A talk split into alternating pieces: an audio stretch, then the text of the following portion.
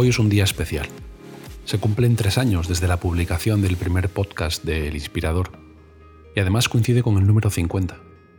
Ha sido y es una experiencia extraordinaria y sorprendente por varias razones.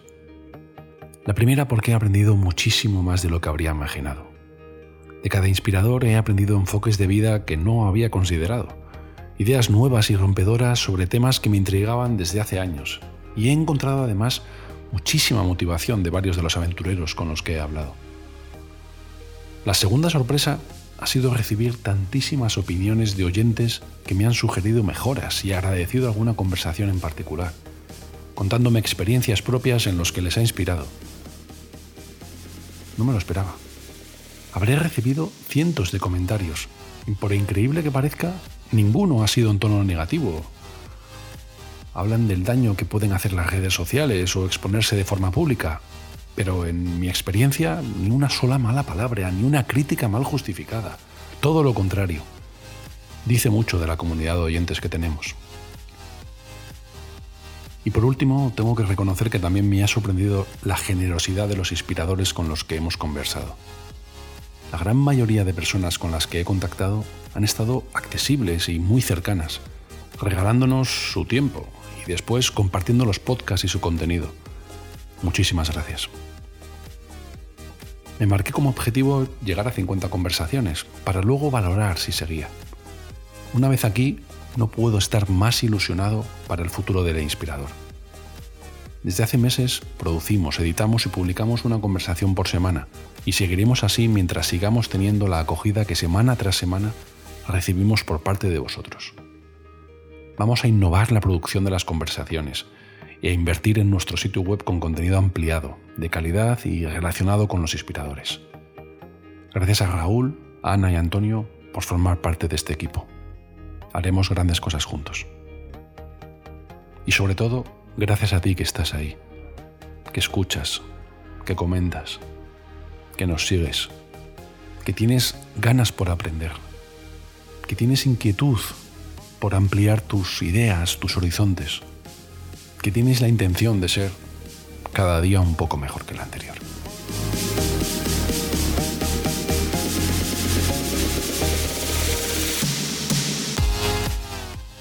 Bienvenido. Estás escuchando El Inspirador, un podcast que pretende descifrar para ti las claves y consejos de inspiradores. Gente excepcional en multitud de facetas. Conversaciones únicas para alumbrar ideas con su filosofía, técnicas, hábitos, consejos e incluso pistas. Y mueven en tu interior la voluntad para ser cada día algo mejor que el anterior.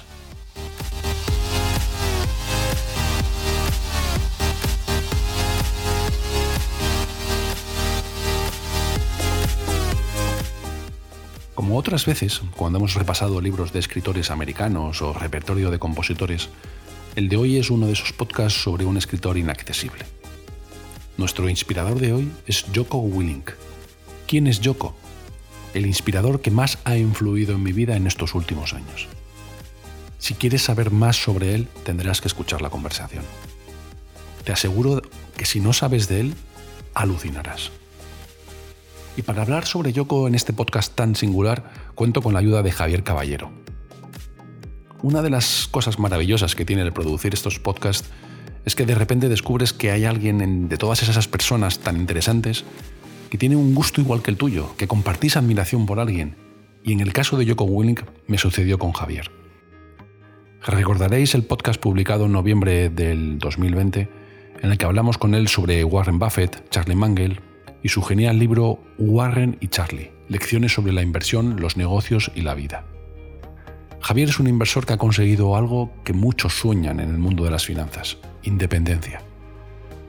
Después de trabajar en Renta 4, en Banco Santander por medio mundo y en Credit Suisse en Londres, consiguió levantar su propio fondo de inversión Esfera Value. ¿Quién mejor para hablar sobre Yoko que otro fan como yo de él? Lo que descubrí durante la conversación con Javier es que sabe muchísimo más que yo sobre él. Muchas gracias, Javier. Ha sido un auténtico placer y diversión compartir contigo este episodio tan especial. Sin más dilación, Joko Willink, inspirador en la disciplina.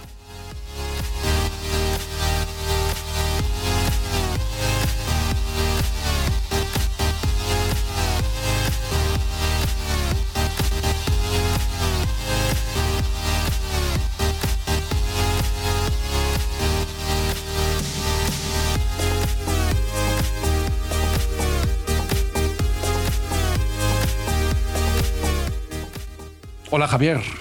Hola Álvaro. Vaya placer poder hablar contigo de Yoko Willink. Sí, la verdad que muchas ganas, muchas ganas poder compartir un rato charlando de, este referente. Cuando tuvimos el podcast juntos hace ya unos meses, eh, lo mencionamos de refilón y en ese momento surgió la oportunidad de poder hablar de Yoko en particular. Y me he visto obligado a llamarte a ti porque de verdad que he cursado invitación a Yoko para participar. Qué bueno. Le, he mandado, le he mandado un email y le contacté por Twitter. No me ha contestado. No me ha contestado. ¿Sabes, sabes que cuando yo escribí el libro de Warren Charlie, les mandé el libro a Warren y a Charlie. Ah, sí. Oh, claro, y una carta escrita a mano, ah, agradeciéndole todo lo que han hecho, diciéndole que son mis referentes, que, que son, por ejemplo, Warren siempre dice que quiere ser recordado como buen profesor, y le dije, que sepas que ha sido mi mejor profesor en, la distancia.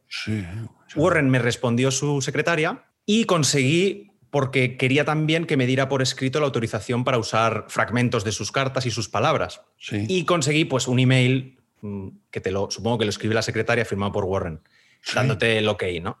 Y Charlie no me respondió, pero Charlie siempre dice, no, yo recibo como 100 libros semanales. Entonces decía, por favor, dejad, dejad de enviarme libros que no tengo tiempo ya para, Ya, ya, o sea que la clave es enviar una carta, quizás, claro. Carta manuscrita, eh, ese es el truco que, he escuchado. También Guy Spear lo comenta mucho. Las escritas a mano suelen tener más eh, ratio de respuesta. Pues no me había para pensarlo, pues va a ser mi única solución. De todas formas, como, seguro, como, seguro, que sí que el podcast, desde aquí, Yoko, si nos estás oyendo. Te mandamos un saludo. Te mandamos un saludo y oye, mira a ver si nos contestas y nos atiendes personalmente. El podcast se llama El Inspirador. Y si tengo que pensar en alguien que no sea alguien de mi entorno, ¿no? de los últimos años, el que más me ha inspirado, yo creo que sin ninguna duda, es Joko Willink. es el que más ha influido en mi vida personal, en mi vida profesional, en mi forma de entender las cosas, el que más ha influido en algunos hábitos. Para mí ha sido un inspirador absoluto. ¿A ti te pasa igual, Javier? igual, de hecho te iba a decir, ya solo con una foto que publica en Twitter o en Instagram cada mañana de su reloj, ya te despierta esa sensación de decir, tengo que moverme. Porque yo me he levantado a las 7 y él ya lleva dos horas y media, ha hecho el deporte, ha hecho tal. Ya tengo que ponerme las pilas. Sí, absolutamente. Porque publica una foto todas las mañanas, bueno, sí, casi todas las mañanas, de una foto de su reloj, el mismo reloj, un Timex, eh, marcando las cuatro y media de la mañana. Porque él, como hablaremos después, tiene esa filosofía de levantarse a las cuatro y media de la mañana, pase lo que pase, esté donde esté. Yo sabes qué me pasó al principio cuando le seguía en Twitter, antes de profundizar en sus libros, antes de que publicara el podcast, que tiene un podcast que se llama Yoko Podcast. No se complica con los nombres este Y dije, joder, ¿por qué publica la foto de las cuatro y media de la mañana? ¿Qué tiene de reloj, el, eh, qué tiene de especial el reloj? ¿no? Y luego ya lo descubrimos. ¿Por qué lo publica, Javier? Yo lo que creo es un poco para, primero, para dar ejemplo, ¿no? De, levantarse pronto. Él dice siempre levantarse antes de que el enemigo. Y sabes que a las cuatro y media lo primero que hace es ir a entrenar al gimnasio de su casa. Tiene un pequeño gimnasio en su garaje. Sí. Entonces, yo creo, a mí me pasó como a ti, que cuando lo empezaba a ver, yo decía una foto en blanco y negro del reloj, que, cuenta Instagram más floja. Y cuando llevas 10, 20, 30 veces ese reloj, empiezas a decir, eh, yo también tengo que moverme, como que se contagia. Eh, esa sensación de mm, te sientes como perezoso. Lo decía mucho Joe Rogan, que decía, veo la foto, me levanto a tomar el café, veo la foto a las cuatro y media y mierda, Yoko ya me ha ganado otra vez la partida. Number one, just on a practical side, if you wake up early in the morning, like at 4:30 in the morning, you're going to have some free time to yourself to make things happen, to take care of things that are important to you. You know, if you try and work out at 4:30 in the afternoon, how many people are going to chip away at that time? Your boss, your job, your work, your family, your other obligations that you might have. At 4:30 in the morning, all those people are asleep. The other side of it is just straight up self-discipline. It's not fun to get out of bed early in the morning. When the alarm goes off, it doesn't sing you a song, it hits you in the head with a baseball bat. So, how do you respond to that? Do you crawl underneath your covers and hide, or do you get up, get aggressive, and attack the day? People have sent me articles about how discipline dissipates the more you use it. the more you use your willpower, the weaker it gets. Whatever scientist wrote that, contact me because you're wrong. It's not true. If you have discipline, if you have willpower, the more you use them, the stronger they get. You don't lose will throughout the day. You don't say, oh no, it's it's it's one o'clock in the afternoon. Where are the chocolate chip cookies? No, actually, you feel good. You feel mentally strong, and you say, no, I don't need any chocolate chip cookies. Where's the beef jerky? Because I'm gonna get it. My main thing is to get people to get up and move. And if you sweat, that's the goal. The goal is to get out there and sweat. Sí, ahora hablamos de quién es y por, por introducir, pero recordemos la rutina de este hombre diaria cuando no está viajando. Cuatro y media se levanta, ¿Qué, ¿Qué, se echará en el gimnasio de su casa? ¿Una hora, hora y media? Sí, Eso suele comentar. Sí. Eso suele comentar. Aquí decir que él entrena todos los días, no, no hace días de descanso. Lo único que va compaginando días de fuerza, días de más metcon, sí. más cardio y así. Y cuando ve que su cuerpo necesita descanso, lo que hace es pues estiramientos, eh, movilidad y demás. Pero él dice que, que no se programa días de descanso, que la vida te los pone. Es que es así de categórico. Como sí. vamos a ir cruzando algunas declaraciones suyas durante el podcast, pues vamos a ver que el tío nos anda con historias y que va al grano. Otra, Luego, otra que me gusta mucho, perdona, sí, que sí, es la de que se levanta a las cuatro y media y dice, y duermo casi todos los días. Cuando le... sí, así es. Así es. Él, él, luego se va a hacer surf. Vive en, no sé si en San Diego, Los Ángeles, San por allí debe vivir, en California. Se va a hacer surf con el amanecer. Vuelve y trabaja. Hace un pequeño descanso eh, sobre las 12, 12 y media para ir a entrenar. Él va a entrenar a Jiu-Jitsu, que es una especie de arte marcial, que luego hablaremos de él. Y luego vuelve, sigue trabajando, ¿vale? Eh, sin haber comido nada, se mantiene a través de ese líquido que toma, que es una especie de té rojizo. Uh -huh. Y por fin cena. Lo único que cena es, como le llama, es filete, eh, entrecot. ¿no? Y luego sigue trabajando, leyendo, departiendo con la familia o lo que sea, y se acuesta sobre las 11, 11 y media, yo creo que ha sí. mencionado en alguna ocasión, ¿no? Y duerme esas horas y al día siguiente exactamente lo mismo. Otra vez. Sí, sí, Eso sí. Es. Ese es, ese es, su día a día, ¿no? De, él, él, dice que su, su, triple corona o su día perfecto es eso, el día que puede entrenar a primera hora en su gimnasio, sí. hay olas y se va durante el amanecer a hacer surf o por la mañana y puede acabar el día con una sesión de jiu-jitsu de una o dos horas. Sí, efectivamente. Con esto parece que es un monje budista, pero ahora veremos todo lo que ha hecho. Yoko es un militar estadounidense, americano, nació en el 71, tiene 50 años. Y este hombre, vamos comentando, pues, corrígeme si me equivoco, nació yo creo que por el área de Boston, por el área de Massachusetts, sí. en una familia algo hippie, algo, algo vanguardista de la zona, y él siempre fue un poco extremo y un poco aislado de, de, de, su familia en cuanto a las formas y demás. Era un fan de la música heavy metal y como rebeldía a sus padres, sin tener muy claro qué hacer, pero habiéndose visto inspirado por algunos libros o películas de militares, pues decidió alistarse en el ejército. Creo que fue la película Comando la que Comando. dijo, vi esa película y dije, yo quiero hacer eso. Ya, ya, ya. Con la cara pintada y. Sí. Le pega totalmente, efectivamente. y se alistó en el ejército con el fin directo de, de, convertirse en un SEAL, que bueno, SEAL para los que vemos las películas de los americanos es la élite del ejército estadounidense. Son, las, son los soldados que van por, por, por, por mar, por tierra y por aire, con unos entrenamientos que una vez que ya le conoces a él y además conoces a otros, como David Goggins, que yo he hablado de él en este podcast, pues ves cuál es la dureza de los entrenamientos. Lo hemos visto en muchísimas películas. Muchísimas. La Soldado O'Neill, bueno, sí. tantísimos, muchísimas películas, ¿no? Él dice que pasó el SEAL sin, sin, sin, ningún esfuerzo. Dice, él dijo, yo, esto hay que hacerlo, pues sí. se hace. Dice, no, pero no te resultó duro.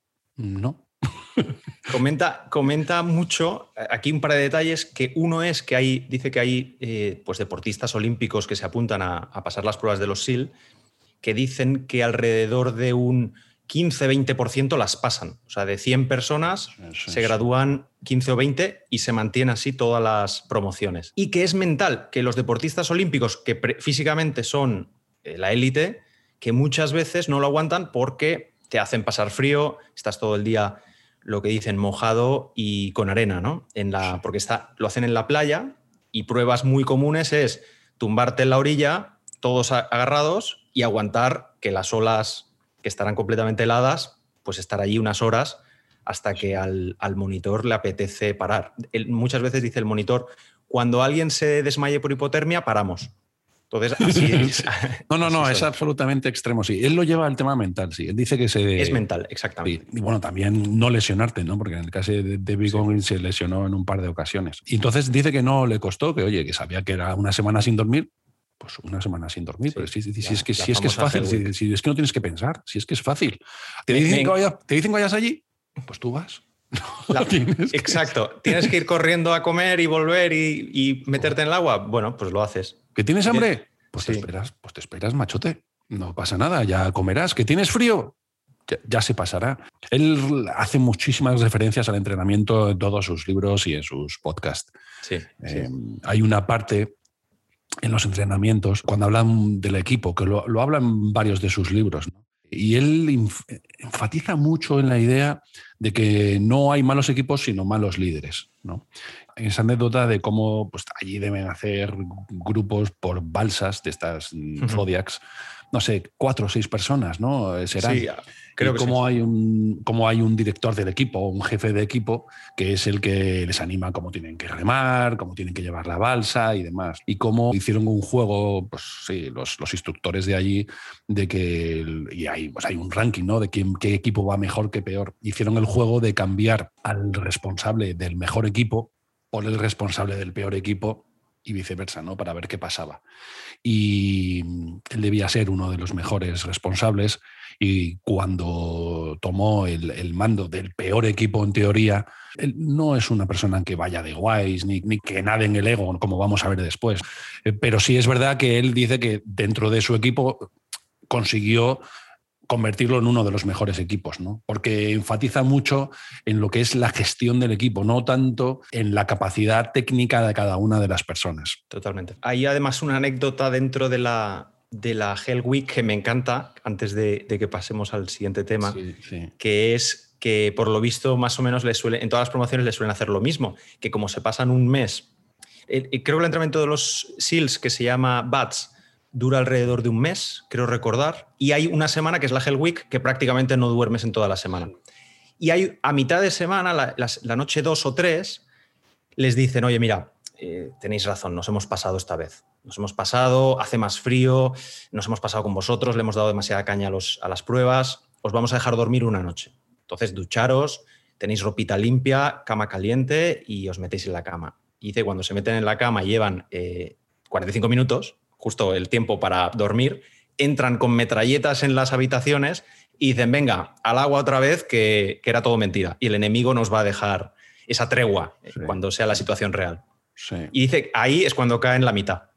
Sí, efectivamente. Cuando, se cuando la mente se relaja y crees que vas a poder, ahora puedo dormir y te dicen no, no, hay, no hay descanso. Sí, pero, pero es verdad que eh, por, enfatizar cómo es la personalidad de esta persona, ¿eh?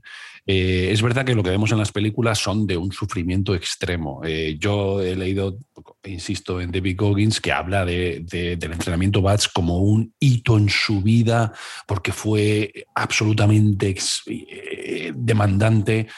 Él, sin embargo, le quita muchísimo, muchísimo peso. Decir, oye, eh, esto era un entrenamiento que había que hacer, la guerra es muchísimo más dura, eh, la vida es muchísimo más dura y no le da, no le da una especial eh, relevancia, ¿verdad? Él, dice simplemente no, no, toques la campana, que cuando te retiras, ¿no? cuando, cuando te rindes, tienes que ir tocar una campana tres veces y dejar tu casco con tu número al lado de la campana. Pues él simplemente dice no, no, no te rindas, ¿no? no toques la campana y ya está. Eso es lo único que tienes que hacer, no hay más. Entonces él, acaba y se va a. Yo creo que los SEALs tienen una base pues, en San Diego. Eh, y se va allí y está, está bastantes años sin combatir, porque recordemos que Estados Unidos, después de la guerra de Vietnam, no estuvo en guerra, prácticamente, excepto algunas misiones que hicieron puntuales, hasta la guerra de Irak. Entonces estuvieron muchísimos años sin combatir. Él dice que hay varias generaciones de SEALs que se pasaron sin haber pisado una guerra, ¿no? Correcto. Ellos lo llamaban la, gran misión. Si tenían la oportunidad de ir a la gran misión, porque normalmente tenías una oportunidad en tu carrera profesional en esos 10, 20 años, una pequeña misión, pues la de que creo que es la película Black Hawk Derribado, que fue una misión en creo que Somalia, Mogadishu, ¿no? Sí, sí, sí, Somalia. Pues eran misiones concretas. La guerra de, pues creo que fue la guerra de, eh, fue Irak, la, de lo, la del 91. Sí, esa fue la guerra de Irak, sí, así es. Que duró 48 horas. Sí, sí, sí, eh, eh, efectivamente. Entonces era la, gran misión.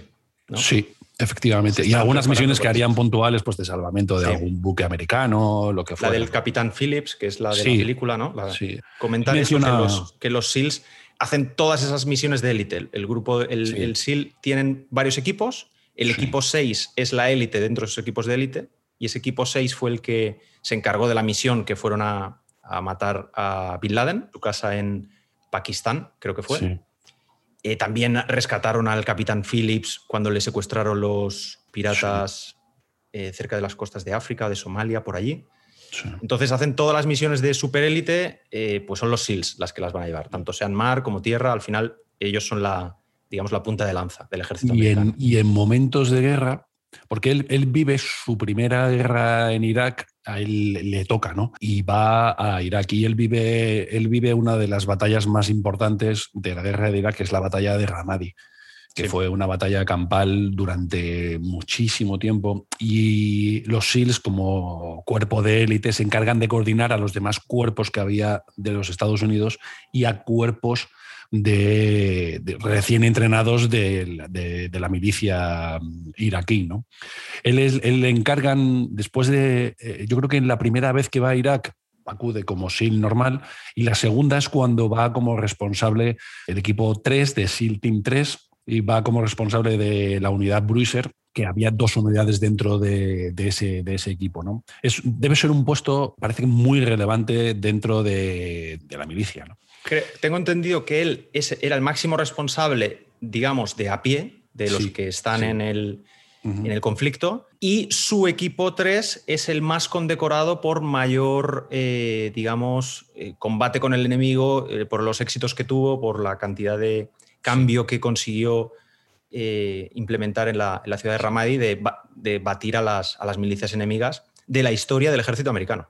O sea, eso es lo que tengo entendido, que son los más condecorados. Ya, pues equipo. No, pues no, no, lo sabía y no me extraña porque en, algún momento para que él llegara a este puesto, en algún momento toda la personalidad que vemos de él ahora debía estar desde, hace desde muchísimo antes. La personalidad de una disciplina absolutamente férrea, de una metodología en el trabajo absolutamente excesiva. Él habla de que, de que los militares tienen un montón de protocolos, de procedimientos, y él se leía absolutamente todos con detalle. Si tenía que prepararse una misión, se preparaba todas las, todas las opciones que pudiera haber. Si le encargaban, él, él se, allí te tienes que especializar en alguna parte del comando, ¿no? Pues está, me imagino que la metralleta, está el tirador de radio fino, y él se, especializó en radio, ¿no? Entonces él sabía perfectamente cómo se utilizaban todas las radios.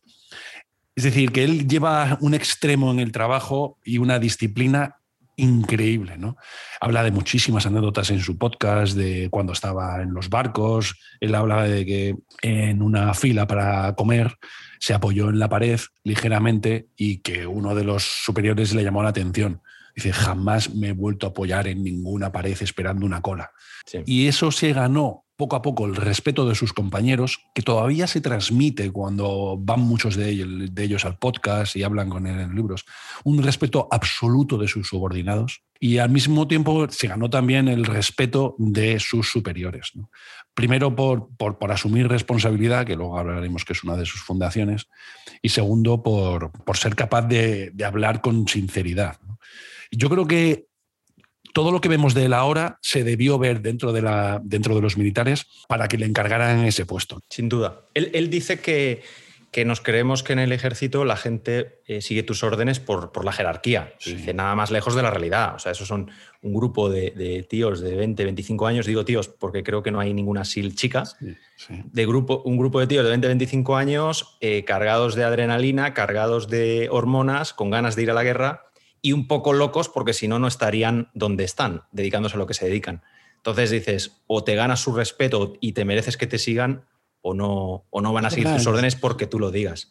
Tienes toda la razón, sí. Yo aprendí de él, tienes toda la razón, aprendí de él lo que dices, ¿no? Que, en el ejército allí autoridad la justa, allí es ganárselo absolutamente. Sí, ese también me lo descubrió él a mí. Sí. me gusta mucho lo que dice, que yo me lo aplico, que él que copia las cosas, detalles que él veía buenos. Entonces, cuando él estaba empezando el ejército, veía los SEALs veteranos y veía algunos que eran admirados o otros que no lo eran tanto. Entonces se fijaba en esos detalles, iba copiando lo bueno de unos y quitando las cosas de, digamos, el que no era tan admirado, el que no era tan querido, se fijaba en esos detalles y decía, pues yo no lo hago. Y, dice que el, liderazgo, el buen líder, es contagioso. O sea, el que hace las cosas bien, el que va un paso más allá, el que tiene disciplina, eso se contagia y todo el equipo se vuelve así. Y lo malo igual, el que pone excusas y el que tal, pues el equipo se vuelve igual y, y se pasan más tiempo buscando a quién culpar que tratando de arreglar la situación o de, de ganar la, batalla o la misión. Sí.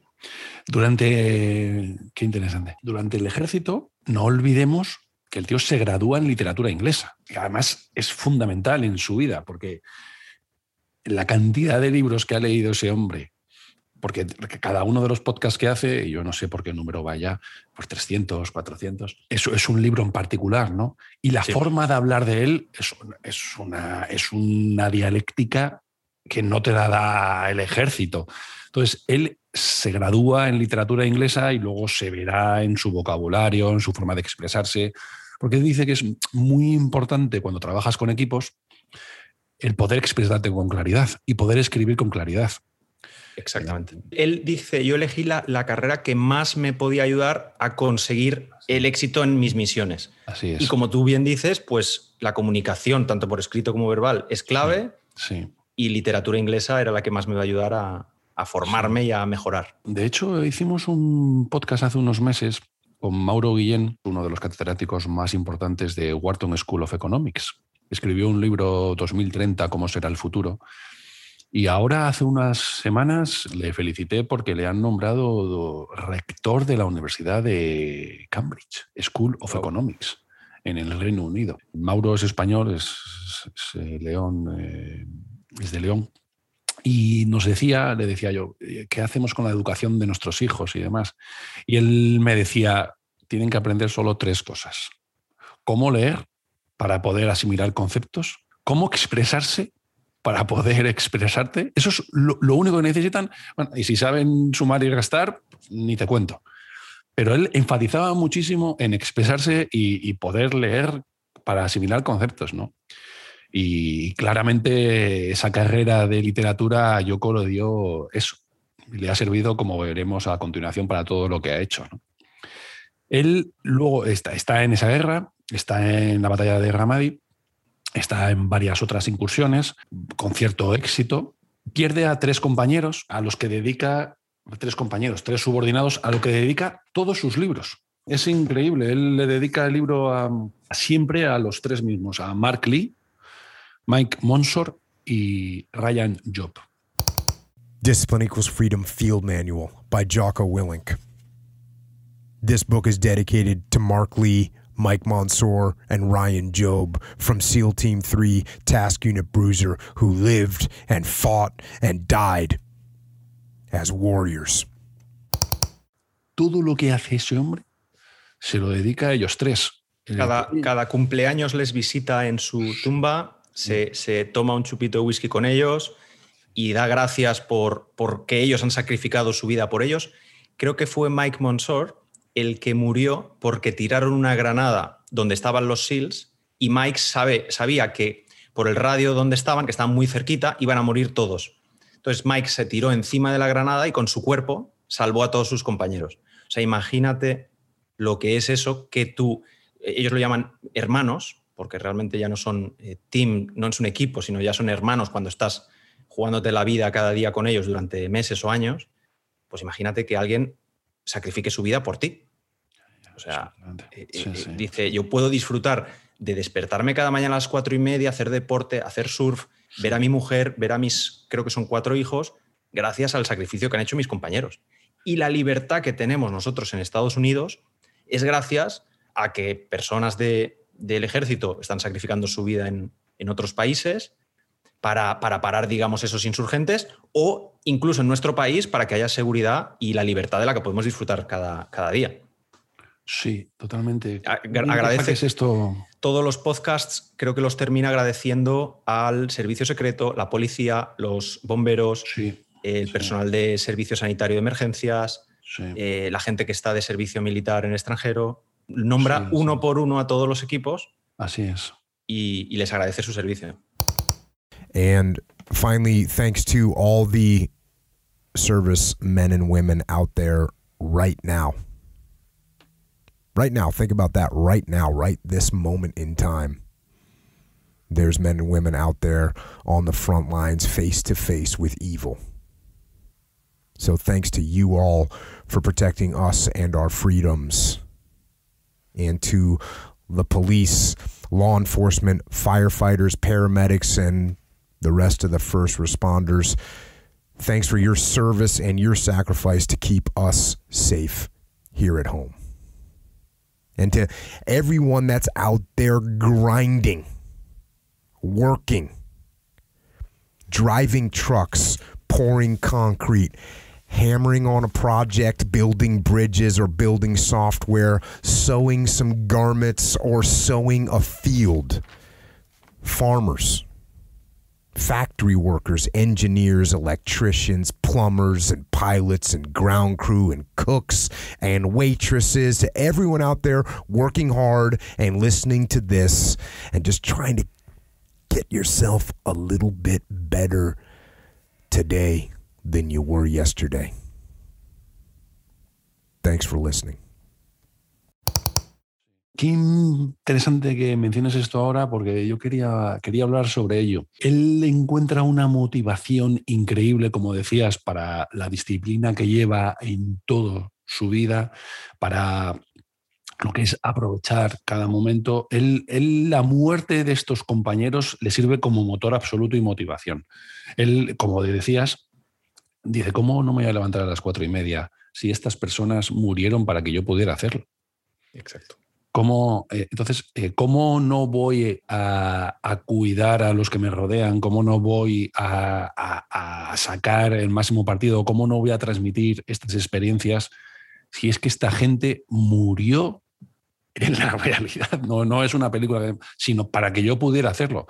Es una especie de peso de responsabilidad sobre él que le sirve como motor absoluto y que debería servirnos a todos. Y que él era el responsable de todo lo que pasaba en ese equipo. Entonces él asume la responsabilidad de que esas personas murieran por algo que él podía haber hecho mejor. Y se sigue, pues creo que habrán pasado pues más de 10 años probablemente, y se sigue emocionando cuando los menciona cada vez. Que eso me impresiona, porque eh, estamos acostumbrados a, escuchar sus nombres y sus historias, si, somos el que sea seguidor del podcast, y cada vez se, tiene que parar y tiene que hacer un silencio y tragarse un poquito las lágrimas porque le cuesta seguir hablando cuando, cuando mencionas ni siquiera su nombre. Ese sentimiento que no tenemos mucho hacia nuestros padres por habernos dado la vida, etcétera, él lo tiene hacia estas personas porque a él le dieron la vida, ¿no? Entonces, eh, nunca habla de religión en sus podcasts, pero yo entiendo que él entiende que, que, pueden mirarle desde el más allá y que tiene que estar siempre a la altura máxima de todas sus expectativas porque, porque es que han dado la vida, ¿no?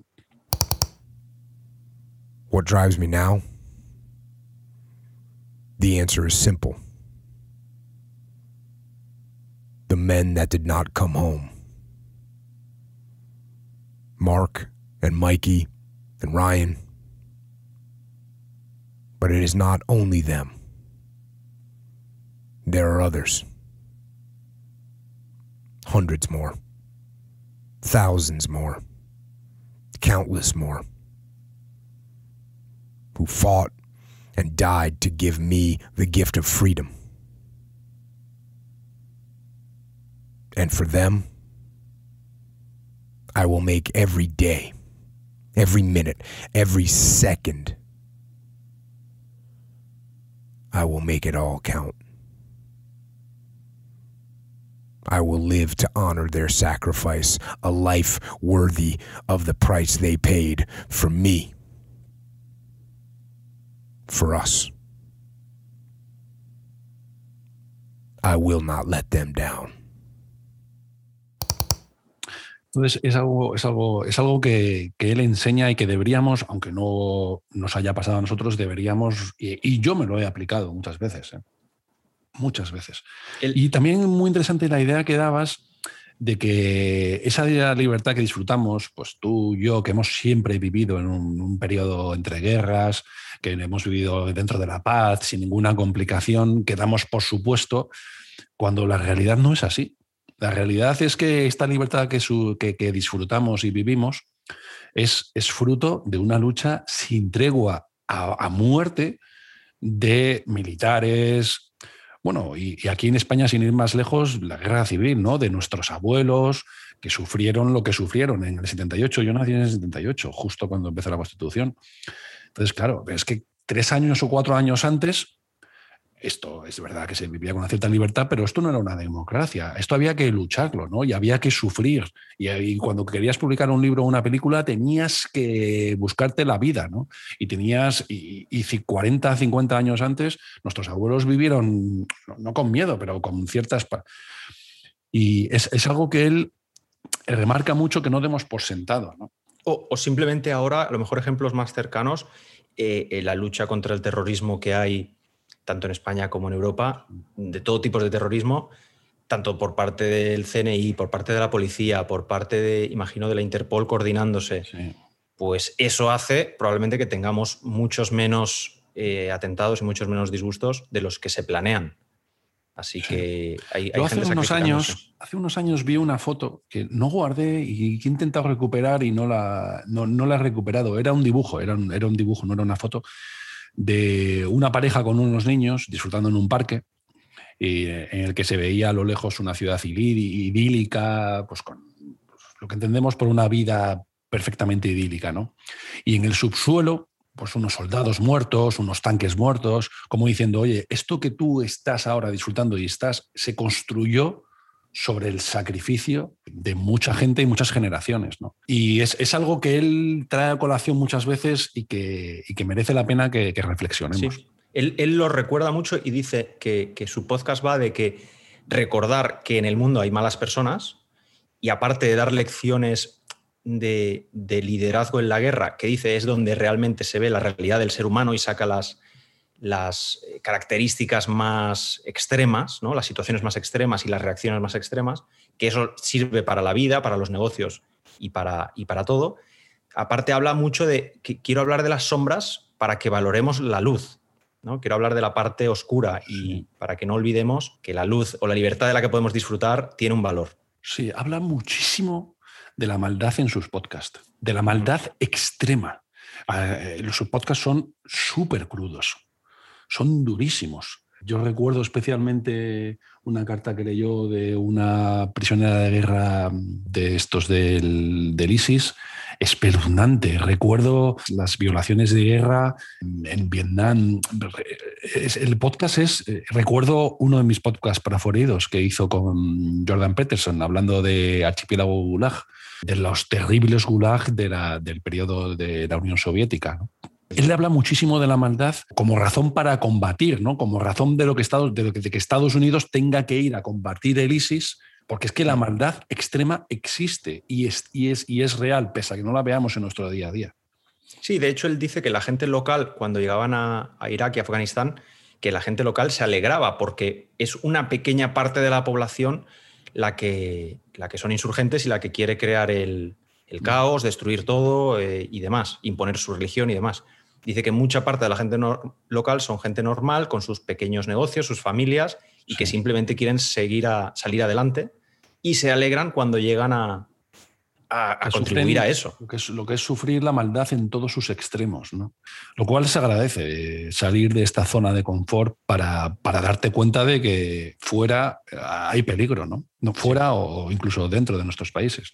Y también a mí por lo menos me ayuda mucho cuando a veces pensamos que algún problema nuestro tiene un poquito demasiada importancia, estás escuchando un podcast de Yoko en, en sí. la guerra o, o alguna historia de prisioneros de guerra, como, como me gusta mucho una del Hanoi Hilton, que lo llamaban Hanoi Hilton, pero era donde, donde tenían a los prisioneros de, creo que de la guerra de Vietnam, secuestrados, que eran prácticamente jaulas donde no cabía una persona en la jaula, ¿no? Y, y dices, pues mm, no, no, me puedo quejar de mi situación.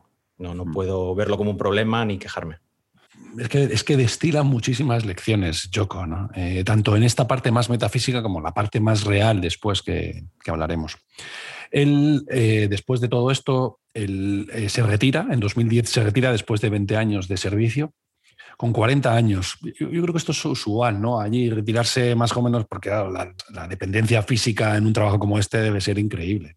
Creo, creo que hay dos cosas. Una es que a los 20 años ya tienes derecho a la pensión de jubilación completa, entonces es un poco la referencia. Y dos, que llega, llegado a ese nivel ya empiezas a hacia, ir hacia puestos de más burocracia. Entonces, al que le gusta estar mm, tocando las misiones y, tocando el suelo, pues ese suele ser el referente, ¿no? Que no, no, te quedas. Antes de retirarse, yo creo que él eh, hace de instructor, no de embats, pero, sí en, pero sí en la base, eh, poniendo misiones ejemplo, ¿no? Y él dice que tenía fama de que sus misiones de entrenamiento, de prueba, eran súper realistas y súper estrictas porque dice con toda la realidad. Claro, si es que si vamos a hacer una prueba aquí de Chichinabo con dos que con dos diademas allí para pegar, pues eso no te enseña para la guerra. Los objetivos de papel no, no disparan de vuelta. Claro, efectivamente. y, luego decía que algunos de sus, eh, pues digamos, la persona que había pasado por su entrenamiento volvía de la guerra real y le decía a Yoko, muchas gracias por la preparación, porque que sepas que era igual de realista o peor que lo que nos hemos encontrado allí.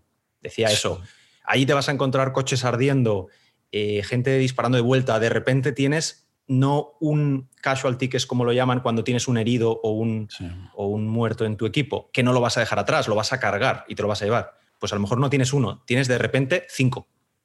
y eso te puede pasar en la situación real. Entonces, tienes humo, tienes disparos, tienes ruido. decía que usaban eh, a veces munición real porque el ruido de la munición real es muy, muy superior al de munición de, de simulada. Entonces, dice, pues lo más realista posible. También usan, eh, creo que son como de paintball, para también que sea realista y poderse disparar unos a otros eh, con objetivos en movimiento y que disparan de vuelta, lo que hablábamos, ¿no? Que cuando poníamos objetivos de papel en. cuando haces el típico entrenamiento de, entrar en una casa y ir liberando habitaciones, pues cuando hay objetivos de papel, eh, pues bueno, pues dices, es muy sencillo. Pero cuando hay personas que reaccionan, que se mueven, que gritan, que disparan, cambia mucho la cosa. Entonces él puso todo lo más realista posible. Sí, es que le da muchísima importancia a los procedimientos y protocolos. Él, él dice, eh, luego veremos cómo lo traslada la empresa, ¿no? Pero él dice, oye, mira, yo tengo que ir a atacar ese edificio. Ese edificio tiene cuatro plantas, tiene dos entradas, tiene una zona aérea y estamos eh, con estos medios. Entonces, yo en ese momento, yo a mi equipo no le puedo ponerme a explicar cómo tengo que hacer la película. Entonces, ellos tienen que saber absolutamente que si digo tú rojo, izquierda, tú verde, derecha, ellos ya saben cómo vamos a hacer el ataque y saben perfectamente que tenemos que entrar a una habitación, sacarlo, poner las esposas, retirar, siguiente, cubrirme las espaldas. O sea, tiene que estar absolutamente todo medido por adelantado. Para eso te tienes que haber leído el procedimiento o haberlo hecho, ¿no? Entonces, él le da muchísima importancia también en el mundo de la empresa a saber cómo hay que actuar en cada situación, situación para poder luego adaptarte y hacer esas pequeñas variaciones. Porque si empiezas a tener dudas, él menciona varias cagadas en sus libros. De hecho, su primer libro, que ahora hablaremos de él, Extreme Ownership, habla de la mayor, la, mayor parte de los capítulos habla de, oye, en esto nos equivocamos y pusimos esta solución. ¿no? Como al principio, cuando iban a chequear una casa, pues eh, cometían el error de no revisar dentro de los armarios y luego les, les salió un tío del armario. Entonces, él va incorporando esos procedimientos, los va cambiando para que sea todo como una máquina perfecta de, en este caso, del ejército o en otros casos de, la vida de las empresas. También habla, por ejemplo, de cuando salían de la casa, eh, asegurarse de que todos estaban antes de irse con los coches que conducen todos muy rápido, muy cerca uno del otro, pero claro, salen zumbando de allí una vez han acabado en la casa, para evitar que vayan todos, a, todos, digamos, los insurgentes, al edificio a por ellos. Entonces, para hacer el recuento, había un procedimiento que alguien se aseguraba y contaba a todos. Pues dijo que eso no era eficiente, se podía mejorar. Entonces puso un encargado y cada encargado tenía que contar a sus tres o cuatro compañeros y ya simplemente los encargados daban el ok y podían salir. Pues decía, con eso mejoramos un minuto a lo mejor. Pues un minuto de menos riesgo es clave, ¿no? Cuando te estás jugando la vida. Claro. Igual, por supuesto, cuando te estás jugando la vida, pero igual en la empresa. Con todo lo que aprende en el ejército, cuando se retira, conjunto con su colega que había estado, que había formado, yo creo que era su subjefe, ¿no? Su, su, mano derecha. Su mano derecha, pero uno, un puesto por abajo, sí. Sí, Leif Babin. Y montan una empresa, Echelon Front, asesoran a las empresas con lo que han aprendido en el ejército. Lo que han aprendido en el ejército. Dicen que son una consultora de liderazgo, porque dicen que todos los problemas vienen por liderazgo. No es un problema de costes, no es un problema de recursos humanos, no, es un problema de el líder. Y si arreglamos el líder, arreglamos todo. Así es. De hecho, sus subtítulos siempre de los libros es cómo liderar y ganar, eh, leadership strategies, siempre cómo liderarte a ti mismo. Siempre habla de ese liderazgo, efectivamente montan la empresa y les debe ir bastante bien. Les debe ir bastante bien con empresas, no sé cómo a quién conocían o cómo lo hicieron, pero les debe ir bastante bien asesorando a empresas en liderazgo, en metodología, luego lo traduce mucho en sus libros. Y es cuando en el 15 eh, deciden escribir juntos su primer libro, eh, Extreme Ownership, responsabilidad extrema, ¿vale? Como la, How the USA Navy SEALs Lead and Win, como los, este, los SEALs estadounidenses lideran y ganan. Y se convierte en un absoluto éxito brutal. Escribe un capítulo cada uno. Ahí decían que, eran las empresas. Ellos van a las empresas, dan charlas y las ayudan. Y, las empresas les decían, oye, ¿tenemos algún sitio, algún manual donde podamos recoger esos principios, compartirlos, tenerlos por escrito? Y claro, una vez se lo dijeron otra vez, otra vez, otra vez, al final dijeron, tenemos que escribir el libro. Y ahí fue por, de ahí sale Extreme Ownership con los principios, las leyes de combate, sus principios de liderazgo y, todo lo que comentabas. Claro. El primer capítulo del libro eh, que da título al libro es Extreme Ownership, responsabilidad extrema. Y es uno de sus fundamentos. Si tuviéramos que buscar cuatro o cinco pilares de la filosofía de Yoko, el Tao de Yoko, no sé cómo llamarlo, ¿no? Eh, pues, la filosofía de vida, sí, de Yoko, esta es una de sus principales, ¿no? sería el principal, sin duda, diría yo. Sí, el principal. tienes que eh, acordarte de uno, es este. Bueno, está también otros que hablaremos ahora. Discipline equals freedoms, ¿no? De disciplina sí, también es libertad. Cierto, Sí. Hay, hay, hay, cuatro o cinco ahí que rivalizan en importancia. Pero este sí. ¿Tú entiendes de lo que él explica de responsabilidad extrema, Javier? Aquí eh, eh, yo lo que me quedo es que todo lo que te pasa es responsabilidad tuya. Si eres un, y si eres un líder, tú eres responsable de todo lo que pasa en tu equipo, por debajo de tu equipo. Incluso él, habla de que eres responsable hasta lo que pasa por encima. ¿Por qué? Tú eres el responsable de si alguien de tu equipo, por ejemplo, no sigue los procedimientos, sea en la guerra o las empresas, eso no es que tu eh, subordinado o, tu, o tu trabajador lo esté haciendo mal. Eso probablemente lo tienes que ver al revés. Eres tú que no se lo has explicado bien, o si se lo has explicado bien, probablemente no le has explicado el motivo por, lo que, por el que hay que hacer las cosas así, para que esa persona entienda y lo, y lo lleve a cabo. Si, por ejemplo, alguien de arriba no está ayudando en tu empresa a, que cumplas la misión, sea lo que hablamos de entrar en un nuevo país, en una empresa, expandirse, lo que sea, si alguien de arriba no te está dando los recursos, no es que alguien te quiera hacer la vida imposible, es que tú no se lo has explicado bien, no le has dado los motivos o no te has ganado esa confianza o cualquier motivo, pero siempre lo tienes que ver como es tu problema. Entonces, él dice que cuando aplicas esto, sobre todo en liderazgo, pero en la empresa, se contagia y todo el mundo se vuelve en lugar de buscar excusas y en lugar de buscar a personas a quien culpar, esto es culpa de contabilidad, esto es culpa del departamento de ventas que no hace su trabajo, todo el mundo se, vuelve con esa responsabilidad extrema y se fija en hacer lo mejor posible en su área de actuación. Entonces, si todos lo estamos buscando soluciones en lugar de excusas o en lugar de gente a la que culpar, pues la empresa cambia por completo. O el equipo de, cualquier tipo, ¿no? El equipo que va a la guerra, el equipo que, que va al éxito. Lo, lo has explicado perfectamente, Javier.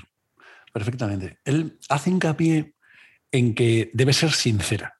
Es decir, que la responsabilidad no es decir, no, al final es culpa mía porque pero, ¿no? porque no, pero, pero tú, tú interiormente estás diciendo, joder, si este tío, mira, a mí me pasó una cosa en la empresa, presentamos ofertas, ¿no? Y presentábamos una oferta muy importante para nosotros, muy importante. En algunas ofertas públicas, pues hay una fecha de presentación y hay una plataforma digital. Y la persona que tenía que presentar la oferta digital, pues cometió un error informático a la hora de presentarlo y nos excluyeron de la oferta. ¿no? Y claro, cuando pues, estoy en el consejo y tengo que explicar por qué nos hemos quedado, no, no ya fuera por precio o tal, sino que, nos equivocamos en la presentación de la oferta, no vale decir, no, es que es, es, que es culpa mía porque en realidad pues, son gente que depende de mí. No, es que no, no tiene que ser sincero. Tiene que, sí. Tienes que tener la conciencia de que es que ese fallo ha sido por culpa tuya, porque has, da, has sobrecargado a ese equipo. No lo has revisado, has sobrecargado, has sobrecargado a ese equipo con un montón de ofertas y o no has conseguido transmitir la importancia que tenía esa oferta o no has puesto como responsable, no has puesto los medios adecuados para chequear que esa presentación se había hecho de forma correcta, ¿no? Pero te lo tienes que creer tú mismo. No sí. vale con decir, no, al final todo depende. No, lo tienes que creer tú mismo porque si no, no pones, no pones eh, remedio, ¿no? De hecho, sí mismo, dime.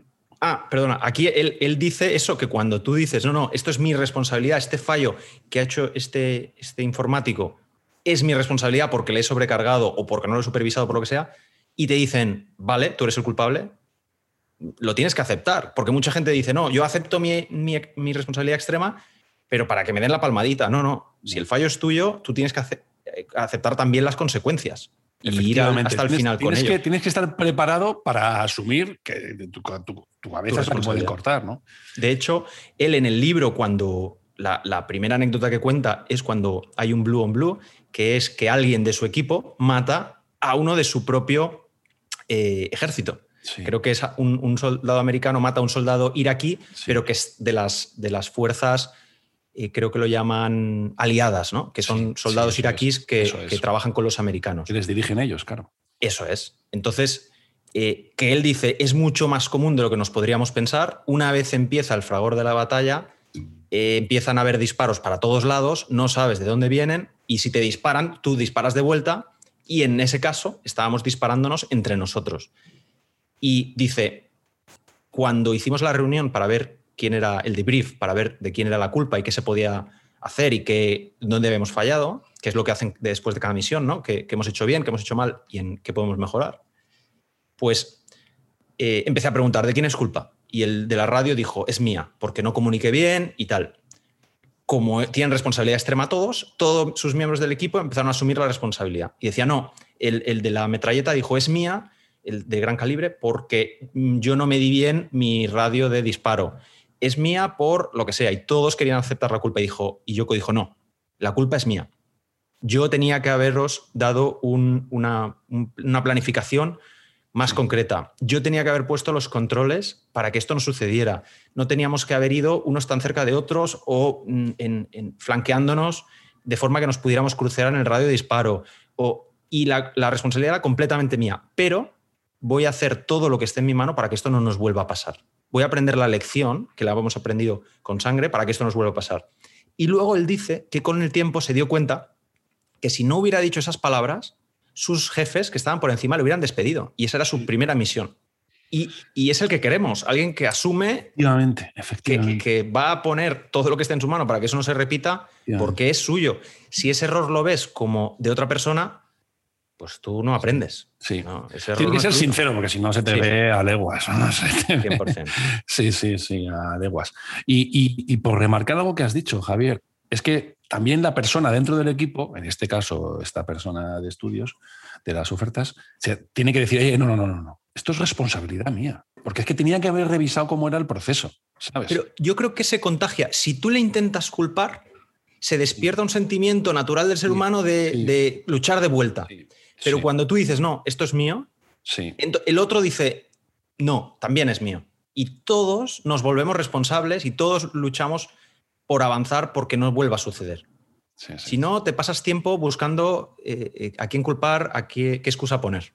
Es yo lo pienso mucho que donde pones el foco, hacia ahí te encaminas. Si pones el foco en mejorar y en mejorar todo lo que esté alrededor tuyo, lo consigues. y si pones el foco en buscar excusas. Él en el libro, el libro es un libro de empresa increíble, ¿no? Habla de comando descentralizado, de priorizar y ejecutar, cover and move, cubrirte, es decir, tener siempre una cobertura. En este caso, pues me habría venido bien a mí. Pero yo todavía no lo conocía, no había leído el libro, porque él despega públicamente en un podcast que tiene con Tim Ferris. Recordamos que Tim Ferris es uno de los mayores podcasters o más famosos podcasters que hay en, en Estados Unidos. Él tiene un primer podcast con Tim Ferris increíble, en el que descubrimos a un Yoko que habla con una verdad que habla con, con, una fuerza y sin ningún tapujo de la guerra, de la vida diaria de disciplina, y nos encanta, no, nos enamora. ¿Tú sabes cómo llegó Tim Ferris a entrevistarle? No, sé, que, sé que Tim Ferris eh, y Joe Rogan le descubrieron y después de la entrevista por el libro, creo que por el libro ya era bestseller, y yo tenía entendido que por eso lo entrevistaron, por el, por el libro ah, Stream Ownership. Te voy a descubrir una cosa de Yoko que no por conocías. Encantado. y es muy difícil contigo, Javier. No, eh, Yoko asesoró a muchas empresas de Peter Thiel. Ah. Peter Thiel es este que escribió, bueno, Peter Thiel se hizo famoso porque fue uno de los primeros inversores en Facebook, pero ha tocado todas las tecnológicas importantes de Estados Unidos. ¿no? Es un tipo muy odiado, a mí también me cae mal, pero es un tipo al que admiro muchísimo escribió este libro tan bonito de 0 a 1, un libro pequeño que yo he recomendado en más de una ocasión, y él pues de hecho el fondo que dirige, Fondos Club, participa en las mayores empresas de estas que llamamos unicornios, que cotizadas o no cotizadas en Estados Unidos. Y este Peter Thiel, que por cierto, otro énfasis, a mí me encanta porque yo soy de estos, de estos que llaman los americanos, de estos preppers, de, que se preparan para el fin del mundo. Y este es un prepper total, este tiene un silo, un búnker, bueno, espectacular, ¿no? Comida, este, generador de electricidad, agua, ¿no? Depurador de agua. Pasa que es que el búnker debe tener jacuzzi, piscina climatizada, bueno, ¿no?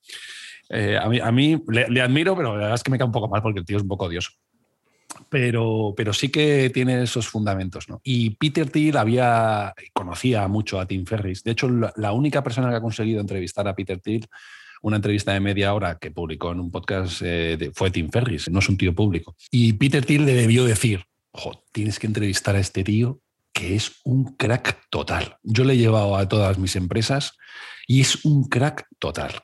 Y fue él que le recomendó entrevistar a, a Joko Willink. No, no lo sabía. De hecho, eh, Yoko siempre cuenta que después del podcast, después de la entrevista, Tim Ferris ya fuera de micro le dijo, tienes que empezar tu propio podcast porque es brutal. Y Yoko pensó, bueno, esto se lo dirá después de la entrevista a todos los invitados, ¿no? Sí. Y cuando Yoko fue a Joe Rogan, acabaron y Joe le dijo lo mismo. Entonces dijo, bueno, si dos referentes en el mundo de multimedia y de podcast me dicen esto, pues les hago caso. Y todavía ahora que ya Yoko llevará 300 podcasts o cerca de ellos, y ya tiene pues más de un millón de seguidores. Es, mm, no sé si a la altura de ellos, pero por ahí anda. Le sigue agradeciendo la eh, idea, gracias a Joe Rogan y Tim Ferris, por la idea de arrancar el podcast. Todo empezó eh, gracias a ellos. Esa segunda vez que aparece con Joe Rogan, ya él despega mediáticamente absoluto. Y es verdad que se lo agradece a ellos, sí. De hecho, si no me equivoco, la única vez este Tim Ferris se fue de retiro espiritual 15 días sin hablar y entonces le cedió el micrófono a, Yoko, que yo creo que nunca ha hecho. Yo creo que es la única vez que, Tim Ferris ha cedido el podcast a otra persona. Eso quiere decir qué confianza tiene. Con, Yoko yo estaría tranquilo también. Ya, ya, ya, ya, Y decías que si está al nivel, pues igual sí, ¿eh? Sí, sí. Yo creo seguidores y igual sí la capacidad de tracción que tiene Joko Willink, llenando teatros cuando hace los podcasts eh, públicos, llenando estos muster que hace con la empresa, que son una especie de convenciones en los que durante tres o cuatro días combinan temas de ejercicios físicos con eh, trabajo de empresa. Decir que ahí cualquier persona se puede apuntar, son tres o cuatro días, te levantas a las cuatro y media, entrenas con ellos, estás todo el día escuchando sus conferencias, sus principios, trabajando con ellos, preguntándoles y, son, pues creo que por 2.500, 3.000 empiezan, un poquito caro, pero yo los, les he echado el ojo. No sé si algún día me puedo dar un capricho. Eh, y entonces él despega absolutamente, publica sus primeros podcasts y sus podcasts eh, que pueden durar tres, cuatro horas fácilmente. Cinco hay alguno también, sí. Sí, sí, En los que repasa. En los y que cinco horas sin publicidad. Que hay algunos, los de Tim Ferris, por ejemplo, seis o siete minutos iniciales son publicidad. Y los finales también. Yoko abre y. Sí. Buenas noches, eco y a volar. Es que en, en, publicidad él defiende que no va a coger nunca publicidad porque quiere ser absolutamente independiente. Entonces, hace publicidad. Es verdad que el tío tiene olfato. Tiene olfato, tiene olfato empresarial y o está bien asesorado, ¿no? Porque pues, montó su empresa Origin con productos de Estados Unidos. Yo me compré su té. Yo me compré su té, que me lo pararon hasta en la aduana de. Yoko White Tea, ¿no? Sí, sí, sí. Y ahora hace refrescos, tiene camisetas. ya pues está en supermercados. Su, En los supermercados su, es una bebida energética, pero él lo que dice es que las bebidas energéticas mm, tradicionales venden veneno. Y ya era hora de que hubiese una bebida energética sana que fuese buena y que se la darías a tus hijos. Entonces él ha hecho eso, ¿no? Enfatiza mucho en productos naturales, enfatiza muchísimo en productos americanos. Y entonces él, hace publicidad de sus, bueno, también de uniformes de Jiu-Jitsu, bueno, múltiple merchandising. Hacen, ya hacen pantalones vaqueros, botas, camisetas. Muchísimo merchandising que tiene él.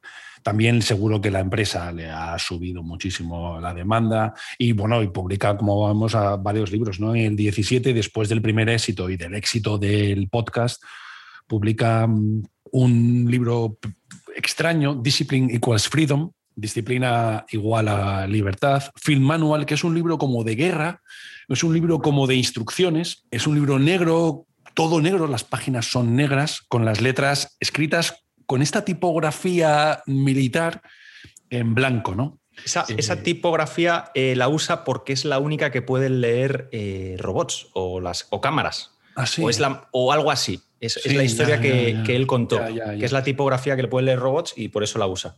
En el que, en el que él se explaya en el, uno de los principios que ha fundamentado en el podcast y en este libro, ¿no? que es que la disciplina te lleva a libertad. ¿Nos explicas, Javier? Sí, claro. Aquí, muy fácil. Si, eres disciplinado con, el deporte, pues tienes libertad para comerte un, trocito de pastel o un helado cuando quieras. Si eres disciplinado con tu dinero, pues vas a, ser, vas a tener la libertad financiera o la libertad para poder pegarte unas vacaciones de lujo con tu pareja. Y, así en todo, en la vida. Entonces él dice, la disciplina me da la libertad para justamente eso. Le, le gusta el chocolate, el helado de chocolate y menta pues dice, pues me, como un helado de chocolate y menta. los donuts son su gran...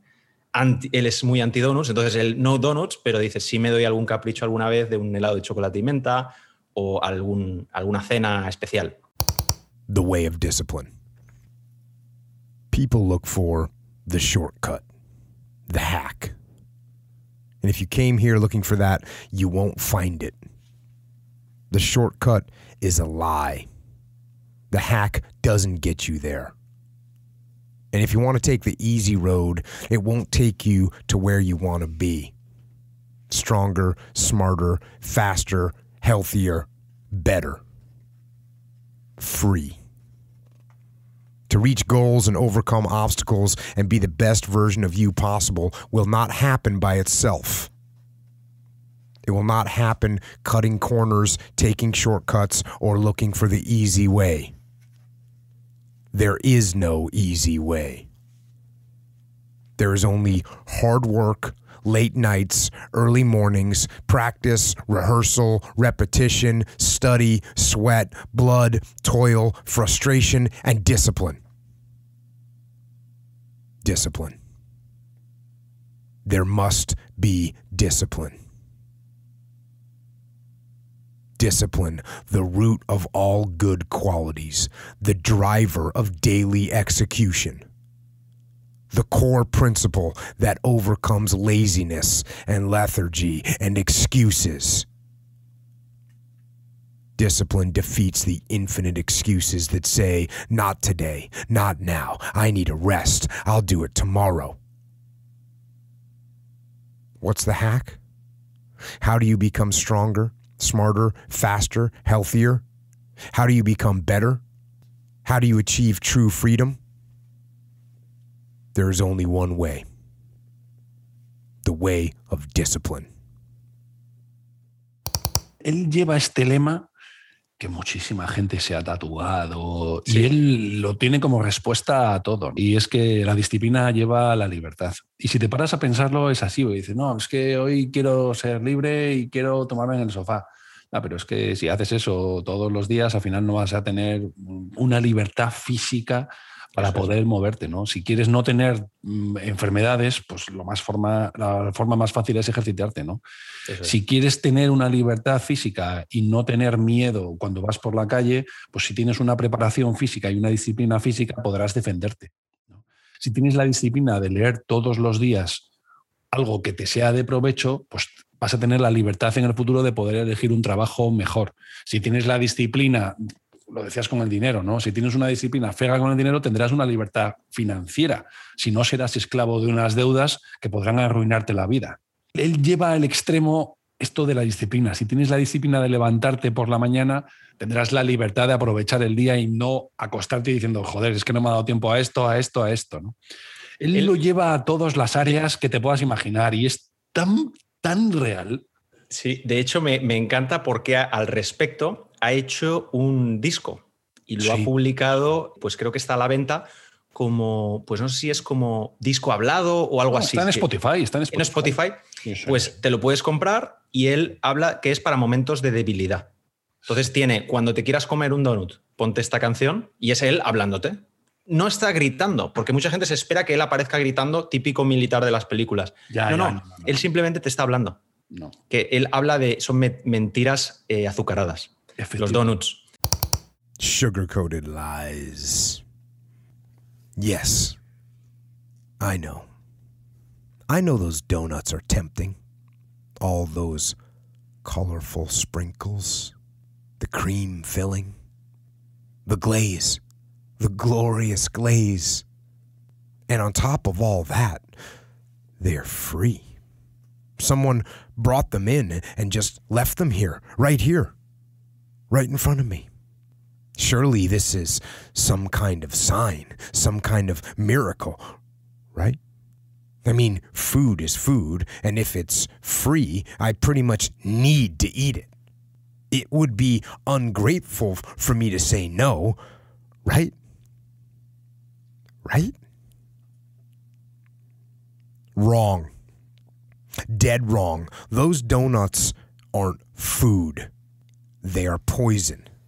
Same with chocolate chip cookies, the double Dutch chocolate cake, the can of soda, the bag of potato chips, and the pretzel wrapped hot dogs. All that junk isn't food. It doesn't fuel you, it kills you. It literally kills you. It isn't going to make you stronger, faster, healthier, smarter, or better. It's going to do the opposite. And you know this. You know you do not need any of that junk. But it's the only choice. Wrong. Unless you have gone an extended period of time without food, you don't need to eat. And you definitely don't need to eat that poison. You don't need to eat. You don't even know what hungry is. Humans can go 30 days without food. You can make it. So when those foods are tempting you, calling your name, and enticing you with their sugar coated lies, get angry. Get aggressive. Stand your ground in the battle and fight by saying no. Hold the line. Hold the line for your health, your mental toughness, and exercise your will, which I promise is stronger than the will of a donut if you want it to be. So hold the line. Eh, cuando te dé pereza levantarte, cuando te dé pereza ir a entrenar. Entonces, para cada momento de debilidad tiene pues una pequeña, un pequeño corte donde él te va hablando. Y decía que era el disco más vendido de esa categoría. Entonces me, parece muy gracioso. Sí, hablas de, hablas de excusas y él, simple y llanamente, él, es muy de frases cortas, ¿no? De, de, pequeñas joyas. Dice, las excusas son mentira. Si, te, si cuando estás en la cama, a mí me pasa muchas veces, yo desde que conozco de él, yo madrugo. Fue él el que me inspiró, porque yo lo hacía a mitad de tarde, ¿no? y me decía, cuando estás en la cama, es verdad, yo no hay día que, me, que no me cueste. O sea, no hay ni un santo día. Mucha gente me dice, joder, ¿cómo lo haces? ¿Qué voluntad? No hay ni un día que me apetezca. Pero ni, pero ni un santo día, eh, ninguno. Pero estoy en la cama y, empieza el tío a decirte, estás ahí a gustito, ahí calentito. Calentito. Serás, serás capullo, serás, serás, idiota, que, que, estás calentito ahí debajo de la sábana. Levántate, hombre. Vas a dejar que la debilidad... que eres un hombre. Entonces empiezas a escuchar esas, esas excusas que están en tu cabeza si os compráis el disco y os lo ponéis de alarma, avisad a vuestras parejas, porque, va a ser un poco raro que de repente la voz de un de Yoko empiece a sonar en la habitación a las 5 o 6 de la mañana. Otra gente lo llama barrera, lo llama... Y él dice que son mentiras que te, dices a ti mismo, que mucha gente le ha puesto nombre, pero que él, él realmente hace que, hace que lo entendamos y empatiza, ¿no? Y son mentiras que te dices, no, pues lo, lo puedo hacer después, no, voy después, no, no, no, son no pasa nada por un día.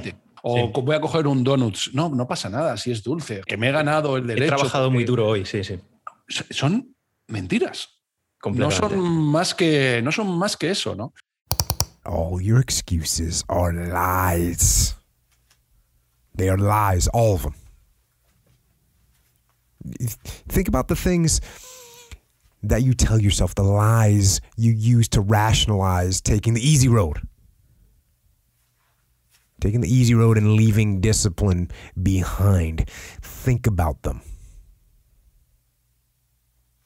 You don't have time. That's a lie. You don't have support. That's a lie. You don't have the equipment or the gear. Lies. You don't you don't know the best way. Who cares? That's a lie. Or you're too old or you're too young. Of course, you're too old or too young. Lie. And there's you're too busy. Sure, you are. That's a lie. And you're too tired or you're too sore or you're just plain not feeling it. Lies, lies, lies. And the list goes on and on and on. And it doesn't stop if you don't make it stop. So recognize. Recognize the excuses are not valid. They aren't. They're trumped up. They're conjured up, they're fabricated, they're lies. And how do you stop the lies? You stop the lies with the truth. The truth. The truth will set you free. The truth will stand and the truth will deliver you from procrastination and laziness and the downward spiral that comes with a lack of discipline. So don't believe the lies, believe the truth. And the truth is, you have time. You have the skill, you have the knowledge and the support and the willpower and the discipline to get it done. So cast out the lies, burn them down and listen to the truth and live the truth and go out and get it done. Cuando interiorizas eso en tu vida, te cambian muchísimas cosas. ¿eh? A mí una de las primeras cosas que me cambió fue las mañanas. A mí el levantarme pronto siempre me ha gustado, pero con esa disciplina y esa voluntad de ejercicio, a mí eso me lo ha enseñado él. De hecho, te levantas. por ejemplo, para mí el libro igual, cuando ves que él está escribiendo eh, seis libros, siete los que lleva ya, que ya ha perdido la cuenta, lleva varios podcasts a la vez, hace deporte, tiene cuatro hijos, tiene empresas de consultoría que iba por todo el mundo, ahora ya no, pero estaba asesorando por todo el mundo, iba a Australia, eh, por todo Estados Unidos, por Europa, eh, asesorando a las mejores empresas del mundo. pues cuando tú dices mm, levantarme pronto y hacer un poco de deporte, pues es que ni se compara. O sea, es que sigue siendo poco comparado con, lo que está haciendo él. Efectivamente. Y algo de este libro que también me encantó, que él habla, porque sus libros son un traslado de sus podcasts, ¿no? Él cuando habla de que tú sabes cuál es el camino.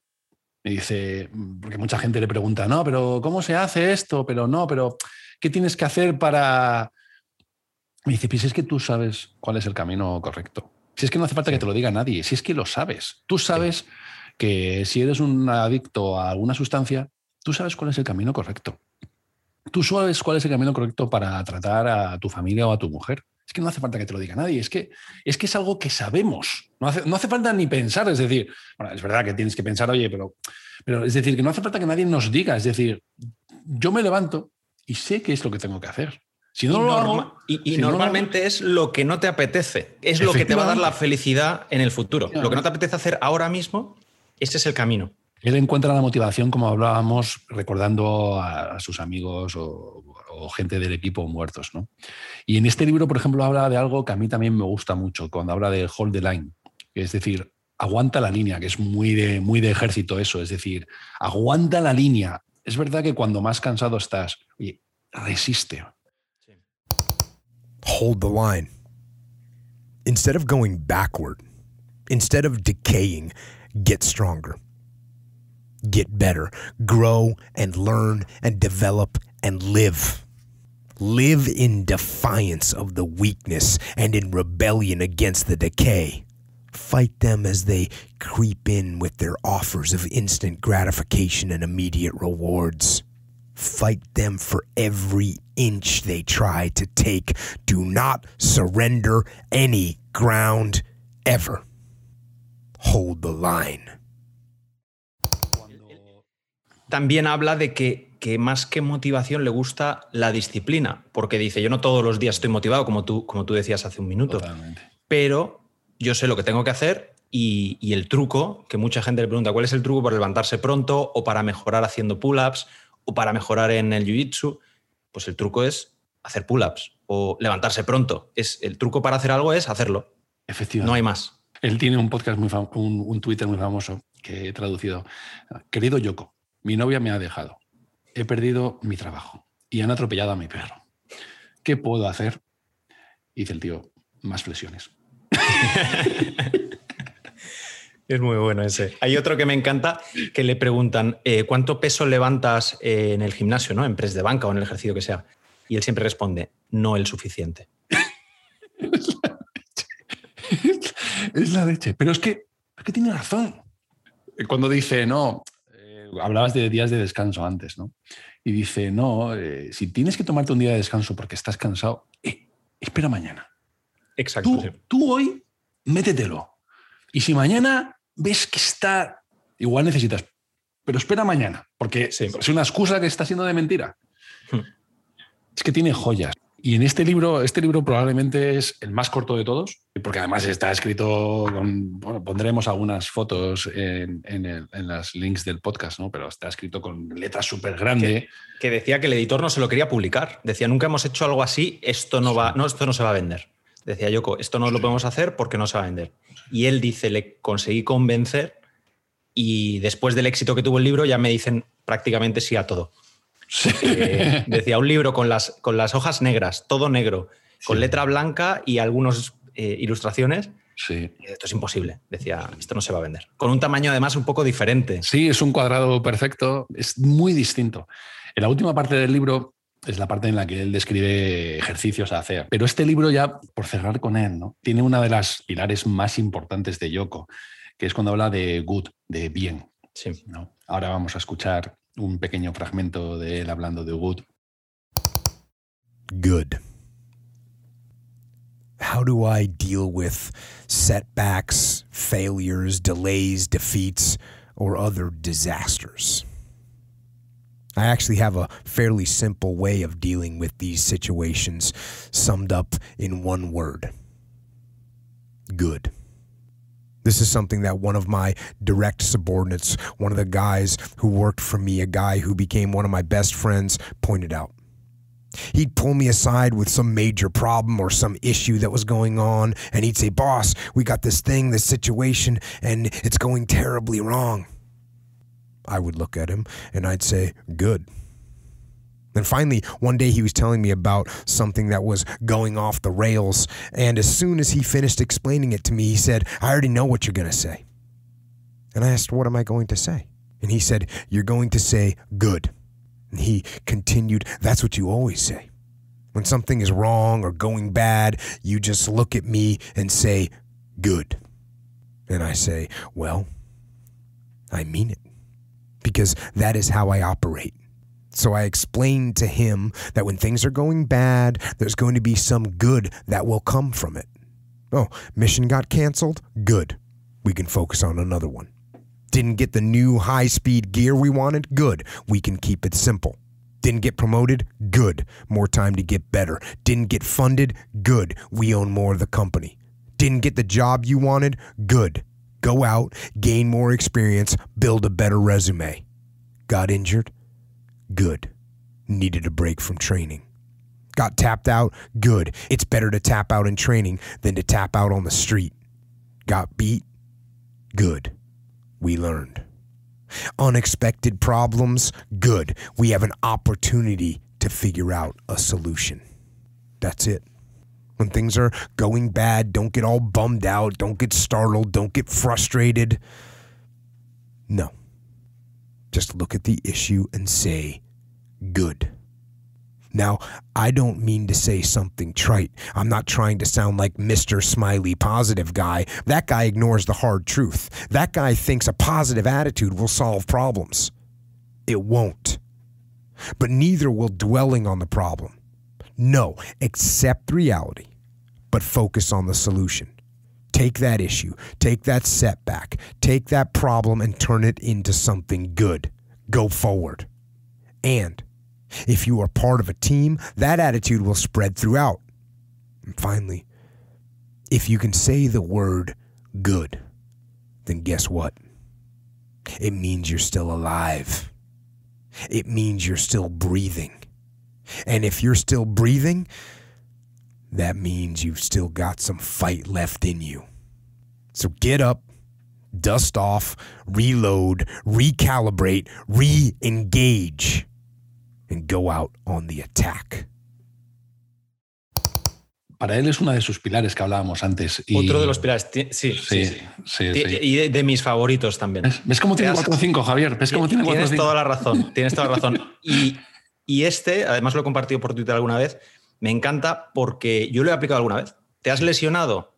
Bien. Ahora tienes más tiempo para leer esos libros que tenías pendientes, escuchar esos podcasts que te apetecía, quedarte un poco más en el trabajo y ponerte al día.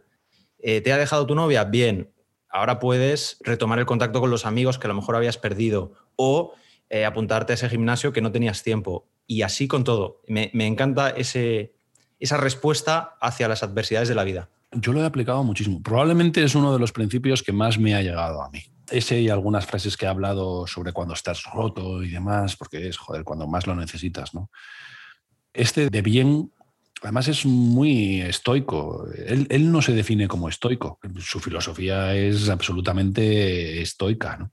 Yo lo he utilizado muchísimo. Cuando, por ejemplo, está este fallo en la oferta que te decía, bien, vamos a arreglarlo antes de que nos pase en algo todavía más No importante para pasar. nosotros. ¿sabes? Es- muy bien, muy bien. Sí, sí, sí. Es, a mí me, me encanta y vende una camiseta que tiene eh, Sí. la palabra escrita al revés. Y la gente dice, ¿y por qué? Dice, no, es para que cuando te mires al espejo la veas escrita correcta, porque eso es para ti, no es para que lo vean los demás. Ya, Para que cuando tú te mires al espejo lo veas tú. Este confinamiento también ha, ha sido también una aplicación del bien total. Oye, estamos confinados, bien, más tiempo para estar en casa con mi familia. O bien, Exactamente. menos tiempo para viajar y tengo más tiempo para leer. Es decir, buscar esa- esas dos asas que siempre mencionaba el estoicismo y que ya mencionaba en su día incluso Epicteto, ¿no? Esas son dos asas de la lámpara, ¿no? Tiene siempre es una, una buena y otra mala. Él consigue expresarlo de una forma muy clara que nos llega. Es, es además muy sencillo porque ese es como muy directo. Me ha pasado algo negativo, me he lesionado en el gimnasio. Bien, pues ahora cambio el chip y voy a. ¿Qué puedo hacer? Puedo. Él eh, por ejemplo, toco la guitarra, pues cuando se tuvo que operar el cuello por el jiu-jitsu, hay muchas estrangulaciones, entonces las vértebras del cuello sufren mucho. Y lo sé porque yo también he estado una temporada haciendo jiu-jitsu por su culpa, o gracias a él. ¿Te gusta? ¿Mola tanto como parece? ¿Te gustaría? Sí, es un arte marcial que puedes ir al 100% sin hacerte eh, daño, pero también es un poquito peligroso porque eh, puede, pues eso, estás forzando eh, luxaciones o estrangulaciones, entonces fuerzas algunas articulaciones. Entonces, hay que tener cuidado, pero sí que es interesante y luego sobre todo el control que te da sin pegar a la otra persona. La puedes controlar, la puedes, digamos, dejar inconsciente o le puedes hacer algo, pero no le estás haciendo un daño irreversible. Entonces, claro. Eh, como defensa personal debe servir totalmente, ¿no? Está muy bien. ¿Es tan complicado como él dice que es y parece? Sí, sí, es un mundo. Es un mundo, pero a la vez eh, el avance que tienes de, del no saber nada a saber un poco llevo un año es espectacular. Yo, por ejemplo, yo paré de hacerlo por, por situaciones personales y también porque le empecé a coger mucho respeto a las lesiones. Hay mucha lesión de rodilla, hay mucha lesión de hombro, mucha lesión importante y, a mí eso me daba respeto. Pero la verdad que está, o sea, que, está muy bien el control de la otra persona, como decíamos, sin hacerle daño. Porque él lo decía. No hay, no hay muchos instructores en España, ¿no? Es, difícil. Cada vez hay más academias de, de Brazilian Jiu-Jitsu. Algunas se pueden encontrar. Y él lo decía, decía, llegábamos a una, a una casa en Irak y lo que les enseñan es que con, la, con el arma con el, digamos, la parte, con la base del arma, darle con la base del arma en la cara a la otra persona. Y decía, esa técnica que nos enseñaban en el ejército era ridícula, porque lo único que consigue es que la otra persona está sangrando, pero ahora mucho más enrabietada y ahora sí que te quiere eh, hacer daño. Entonces, decía, con el jiu-jitsu, que él se lo enseñaba a todos los miembros de su equipo, podemos controlar a otra persona en una situación sin tener que mm, darle puñetazos ni, ni darle con el arma en la cara y hacerle un, una desgracia que además no, no controla la situación.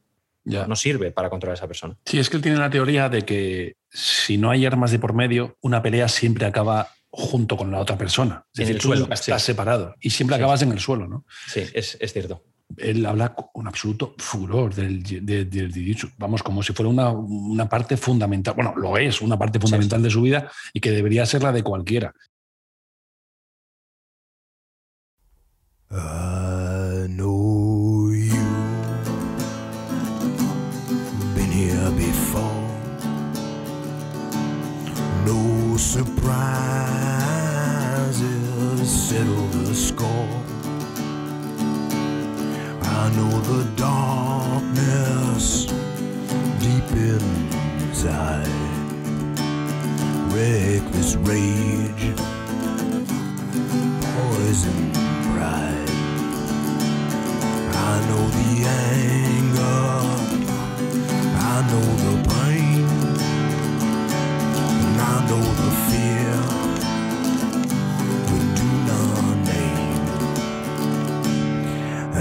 The one who comes to find me when my time is through, I know you. I know you.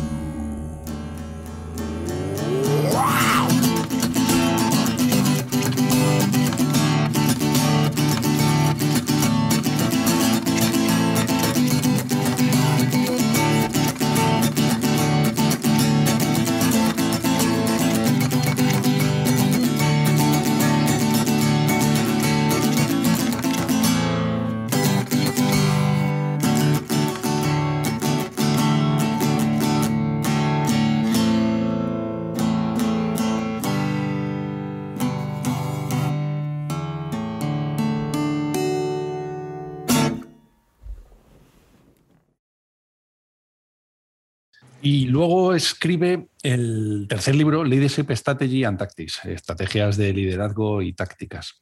Field Manual, manual de campo. Para mí es su mejor libro. siempre digo lo mismo del último libro, ¿no? Pero para mí es, es el mejor libro. Yo me habré leído, no estoy exagerando, 40, 50 libros de liderazgo. Este es el mejor. Recopila absolutamente todo lo que debes saber de liderazgo. Solo hace falta mirar el índice, ¿no? Eh, por supuesto se lo dedica a ellos, pero habla de, del poder de las relaciones, habla mm, de que si estás hecho o no estás hecho, el clásico del ego. Nace o se hace, ¿no? Efectivamente. Habla de controla tu ego, porque en todos sus libros habla de ego. Habla de, oye tío, puede ser la leche, puede ser tener mucha responsabilidad, tener mucha disciplina, pero no te vengas arriba. Hace muchísimo hincapié en el tema del ego, lo cual se agradece. Y no, se, no, no, no parece que sea una persona que se regodee en ego. Yo lo que veo y me gusta, el que él dice, es un poco ese equilibrio entre el ego suficiente para atreverte a hacer ciertas cosas y querer mejorar y, ser, digamos, destacar, pero no demasiado para que te nuble la, misión, la visión y no puedas aceptar tus errores o no puedas eh, o no dejes que otros tomen el liderazgo en ciertas situaciones y, aprender de los demás también, ¿no? Entonces, dice ese equilibrio que muchas veces es culpa del ego que no nos permite eh, tomar esa, esa responsabilidad que hablamos extrema de asumir el error es mío. Eh, o, dejar que otro tome la responsabilidad o aprender de otra persona cuando hay otra persona que lo hace mejor que tú. Aquí dice, los líderes hablan de verdad. Bueno, es que tiene, es que tiene todo lo que te pasa dentro del liderazgo. Habla aquí la soledad del líder, cómo imponer disciplina, cómo dar órdenes, como cuando no te eligen a ti como líder, ¿no? las inseguridades.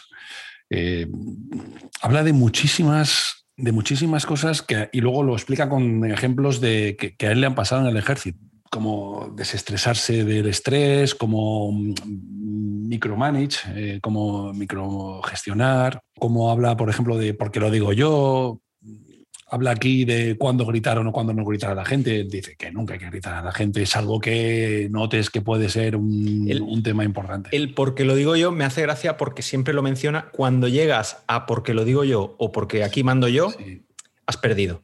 Sí. Si tienes que llegar ahí, has perdido cómo hacer que la gente te escuche. A mí me parece un libro, es que además de como él es muy directo y muy útil. ¿no? Sí. Y luego concluye el libro con algo muy importante, que dice, todo es, todo es, dice en inglés, it is all on you, but not about you. Es decir, todo es, todo es responsabilidad tuya, pero no, no todo es sobre ti. ¿vale? O sea, controla. No, todo tiene que ver contigo, pero no pienses que es tuyo, no pienses que es por ti, no, no pienses que es tú como persona. Conclusión. Todo depende de ti, pero no es sobre ti. Cuando eres un líder no hay excusas y no hay nadie a quien echarle la culpa. Tienes que tomar decisiones. Tienes que construir relaciones. Tienes que comunicar para que todo el mundo te entienda. Tienes que controlar tu ego y tus emociones. Tienes que ser capaz de separarte del ruido. Necesitas inspirar orgullo en el equipo. Necesitas entrenar al equipo.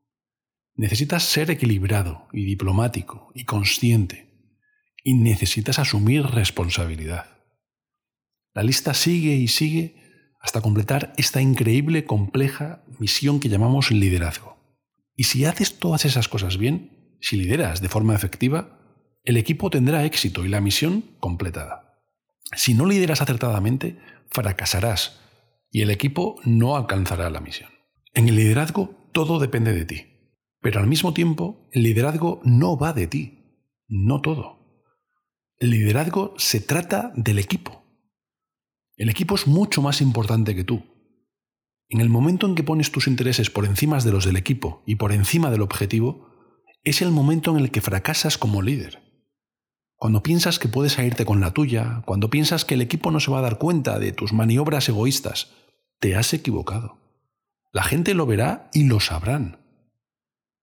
Las estrategias y tácticas de este libro no son para que tú tengas éxito, sino para que el equipo tenga éxito. Si las usas para promocionar tu propia carrera o agenda, tarde o temprano, estas estrategias se volverán contra ti y te hundirán. Fallarás como líder y como persona. Pero si usas estas estrategias y tácticas con el fin de ayudar a otros y al equipo a que complete su misión, el equipo tendrá éxito. Y si el equipo tiene éxito, tú ganas como líder y como persona. Pero infinitamente más importante, tu gente gana. Y eso es liderazgo verdadero. Es un libro que recomiendo absolutamente porque tiene lecciones de liderazgo prácticas como la vida misma. Sí, eh, me, ha recordado a, eso, al discurso que él lo, en uno de sus podcasts lo lee, que es el discurso que dio cuando él se retira. Sí, uno de mis eh, podcasts preferidos. Que me parece espectacular al, nivel del fragmento de, de Good. Y me parece que lo enfoca y habla todo el rato, es su, su discurso de despedida y es todo el rato hablando de su equipo. Sí. Del equipo de los SEALs, de sus equipos, de la persona que tiene por debajo. No, no habla de él. Entonces, mm, me parece otro discurso muy bueno. Lo vamos, a, lo vamos a poner a continuación. During my last deployment to Iraq in 2006, one of the first things we did was a series of operations on the eastern side of Ramadi. In order to execute these operations, we took a majority of the SEALs to Camp Corregidor, home of the first of the 506 Band of Brothers, on the edge of the Malab district of, of Ramadi. Camp Corregidor was like Fort Apocalypse. They received mortar fire, RPGs, and small arms fire daily. The barracks were an old, partially blown out building with sandbags in the windows, dirt floors, and no air conditioning. There were no showers. It was hard living. As far as the fighting, Charlie Company, from the 1st of the 506, who we, who we were set to work with, had suffered almost 40 casualties in the time they had been in Ramadi and had gone from a fighting force of 140 to just over 100. Charlie Company loved having SEALs with them. After the first operation they conducted with SEALs, the company commander told his battalion CO he wanted SEALs with him on every mission to help keep his men alive. As we continued these initial operations into the Malab district, there were heavy firefights, many dead enemy, and multiple coalition casualties. It was intense, sustained combat. Many would have considered Camp Corregidor and Eastern Ramadi to be hell on earth. But I knew it was exactly where SEALs belonged. We soon completed that first run of missions and headed back to our main camp. When we got there, I told one of the platoon commanders I wanted him to select guys to form a seven man squad to take back to Camp Corregidor. But he told me he didn't want to just pick guys. He thought that some guys might not want to go back to Corregidor due to the hard living conditions, the tough fighting, and the high rate of casualties. That sounded reasonable to me, so I mustered the whole troop in the planning space. I explained to them that we were sending a squad to Corregidor permanently because the army is in a tough fight and suffering heavy casualties, and that as Americans, as servicemen, and as frogmen, we cannot sit on the sidelines as that happens. If there's a fight, we need to be in it. I wrote on the dry erase board Camp Corregidor Volunteers.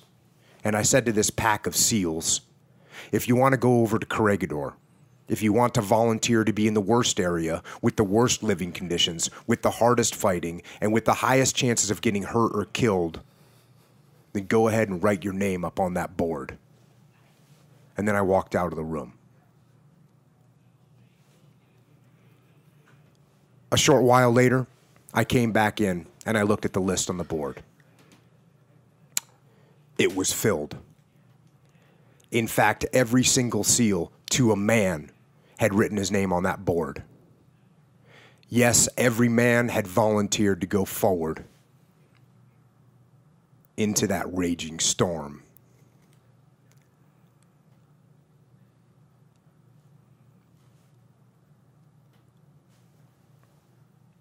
And that is who we are.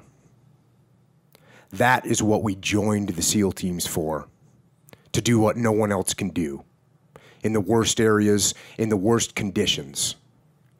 We crave the dirt and sweat and fire and blood let there be no doubt. It is in our soul, it is in our nature.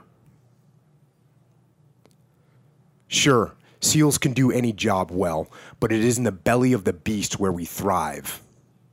I have seen with my own eyes the wholesale slaughter that occurs when SEALs are unleashed on the enemy as we were meant to be. And it is an incredible thing. It is also a thing of strategic impact. Areas like Ramadi and Sadr City, which after years of complete enemy control, become pacified soon after the sword of overwhelming carnage is wielded by the frogmen on the high ground. This is who we are death dealers, killers, executioners. And in being so, saviors, defenders, warriors. Now, there are those that say we need to change, evolve, and mature. They claim that the nature of war has changed, that it is more complex and demands a more sensitive approach. I say they are wrong. War may morph and appear different through the ages. And when you live through a war and you see it up close, like we are now, you may notice complexities that you didn't perceive about the wars you studied in history class. But I tell you, there is nothing new. The nature of war has never changed and never will change. The nature of war is death to kill the enemy before he kills you. The rest is details. Now, of course, we can handle the details. In fact, SEALs can excel at all of them gathering intelligence, assembling information, forming alliances, rebuilding communities, training, protecting, treating. SEALs can do anything. But these details can also be done by others.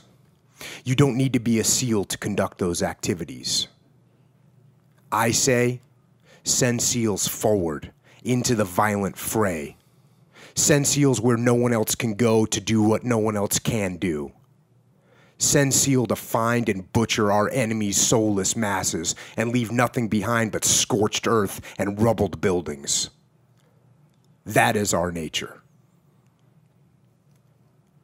As I look at the SEAL teams today, I say to you all yes, absolutely, evolve. Get smarter, better, faster, more creative.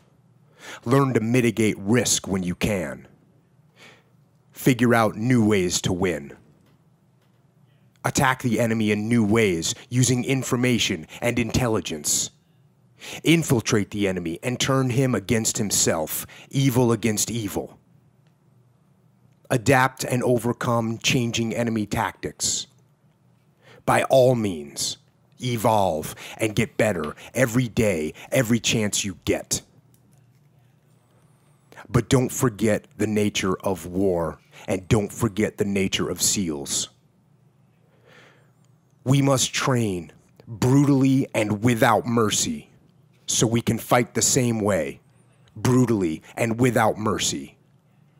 Our job is to close with and destroy the enemy, and we do it better than anyone. Yes, our current wars will someday end. But war endures. Before man was, war waited for him. As long as man is, war will always be. Always. And our great nation will always need men to do what is in our nature kill the enemy Kill him as he sleeps. Kill him as he plots. Kill him as he hides. Kill him as he fights. That is our nature. And that is our solemn duty.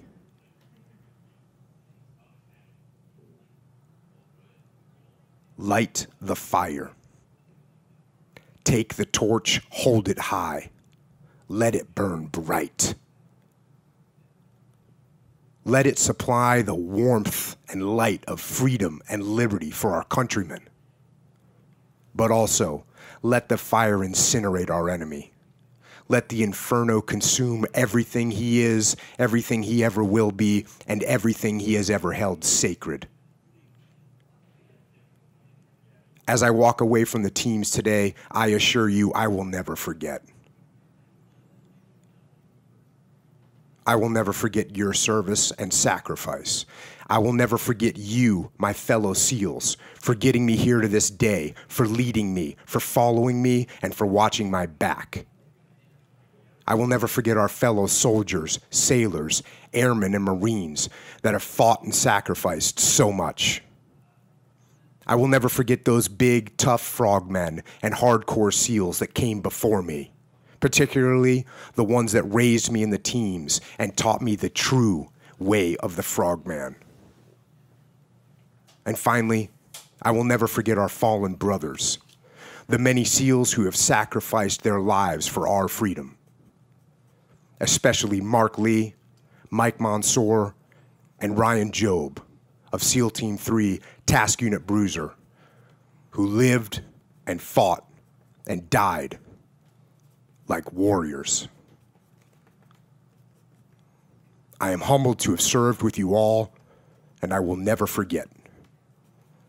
Thank you.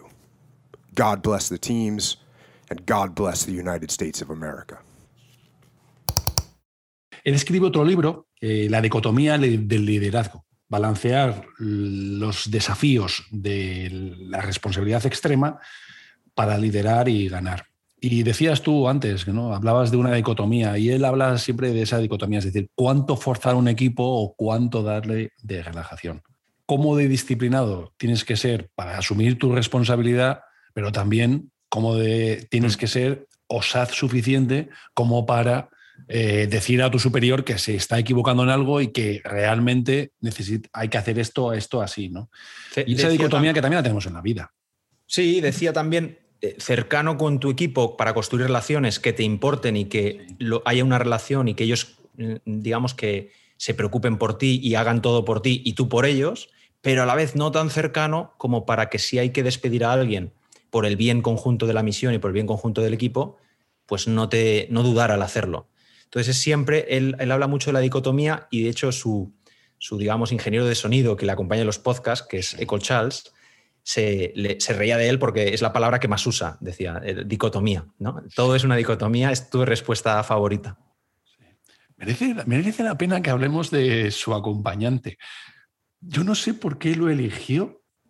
Debía ser técnico de sonido, ¿no? Él, eh, Echo Charles, es compañero de Jiu-Jitsu. Sí. Tiene, tenía un cinturón o dos por debajo de él en la academia de, que montó Yoko. Yoko tiene un gimnasio que hacen Jiu-Jitsu, hacen CrossFit y demás. Él es cinturón negro, él es instructor y además tienen más instructores. Eh, Eco era uno de sus, digamos, alumnos y él se dedicaba a hacer vídeos, sobre todo enfocados a Jiu-Jitsu, pero grababa vídeos, eh, temas de comerciales y así. Entonces le dijo, oye, me han recomendado que eh, Tim Ferris y Joe Rogan que hagan un podcast, lo voy a hacer, tú tienes material y sabes grabar y editar y demás. Y dijo, sí, venga, pues lo hacemos. Y Yoko pensó en hacerlo solo, pero Eco Charles le dijo, va a quedar un poco raro que tú leas un, libro y hables solo. Entonces, si quieres, yo te hago, digamos, de, contraparte y me lo, digamos, lo conversamos los dos, aunque el 90% es Yoko, pero, pero me tienes delante. El 95, sí. O el 95. Hay que, hay que decir la verdad, este cosa es un pardillo total. Un poco, y creo que le ha cambiado un poco la vida porque de donde, como empezó a como es ahora, eh, se le están pegando cosas, aunque todavía eh, no todas. Es, el contrapunto. Me gusta porque es el. cuando Yoko te está hablando una historia de guerra, de repente Cochals te pone un ejemplo de cuando fue al supermercado y las garrafas pesaban, ¿no? sí, y, y Yoko dice: Muy bien, venimos de, la guerra de Vietnam al supermercado y las garrafas de 5 litros claramente ninguna pareja podría hacer sombra a Yoko Willink, ninguna. Entonces se necesitaba ese pequeño comodín. Para ello lo, hago, lo digo con cariño, lo digo porque sí, no tiene pinta de tener mucha formación letrada eh, y no, no, sabe de lo que habla. Cuando habla, de hecho, yo, tú dices que un 90%, yo creo que un 98% de los podcasts es... Sí, sí, sí los ejemplos está ahí, de, está ahí de, acompañante. Eh, pero es gracioso el contrapunto y los ejemplos de Eco son siempre, pues eso, el supermercado, las películas, o cuando estoy en el sofá y no llego al mando y en vez de levantarme me estiro y me da un tirón. Eh, tengo que la disciplina para levantarme. Entonces yo pues se, se, mea de risa con él. Sí, sí, sí. Ese, ese contrapunto es verdad que si la idea fue de, de, de Eco Charles, dice mucho de él Dice mucho de él. Bueno, y Eco Charles es cinturón negro y si le ves físicamente, Sí. sí. eh, es también físicamente. Pero es verdad, ese- es verdad que esa pequeña ligereza ante la intensidad de él, que- eh, sí, habría, habría quedado. Hombre, él lleva muchos entrevistadores eh, Sí. en los podcasts, ¿no? De hecho, Eco Charles hace la parte, digamos, cuando acaban ese podcast, que suele ser muy intenso, muy oscuro, Sí, hablando de, sí, de- sí. de las situaciones más extremas, pues muchas veces Yoko acaba como que ne- dice necesito descomprimir. Entonces Eco toma el relevo y habla de pues, las, las bebidas de refresco, de los libros, de, de las camisetas Sí, que venden. sí, eso es, eso es, eso es. y se genera una conversación hablando de sus productos de 15 o 20 minutos al final, que Yoko siempre dice, bueno, si hay alguien todavía escuchando, que probablemente no, y, y sí, Ya, lo que pasa es que el tío lo sabe hacer bien. Es verdad que eso sirve un poco de descompresión. Y, también al, al oyente, porque hay Claro, podcasts oyente, que te dejan Sí, sí, al eh, eh, en tensión, vamos, congelado.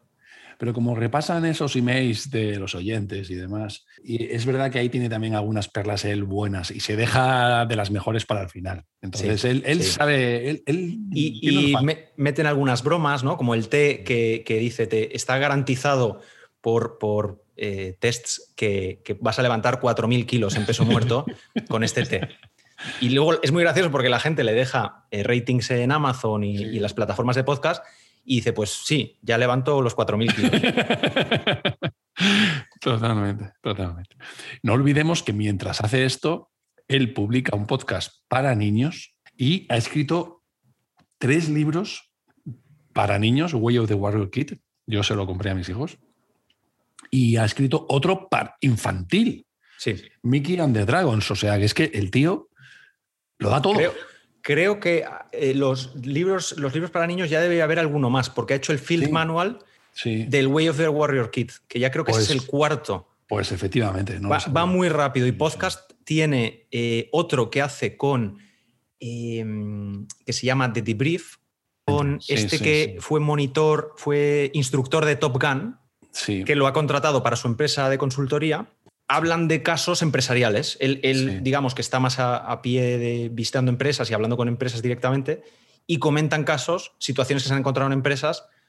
Yo creo que ya lo hacían entre ellos y simplemente lo graban y lo comparten en otro podcast. Este es un poquito más corto y está bastante bien. En media hora, 45 minutos lo, lo rematan. Sí. Es increíble la capacidad de productividad que tiene él. Él dice que se levanta y dice, "Oye, hay que escribir. Me refiero cuando se sienta a escribir. Hay que escribir. ¿Y no te apetece? Pues oye, es que tienes que escribir. ¿vale? Entonces, si tienes que escribir mil, mil Sí. palabras, pues hoy sacas mil palabras.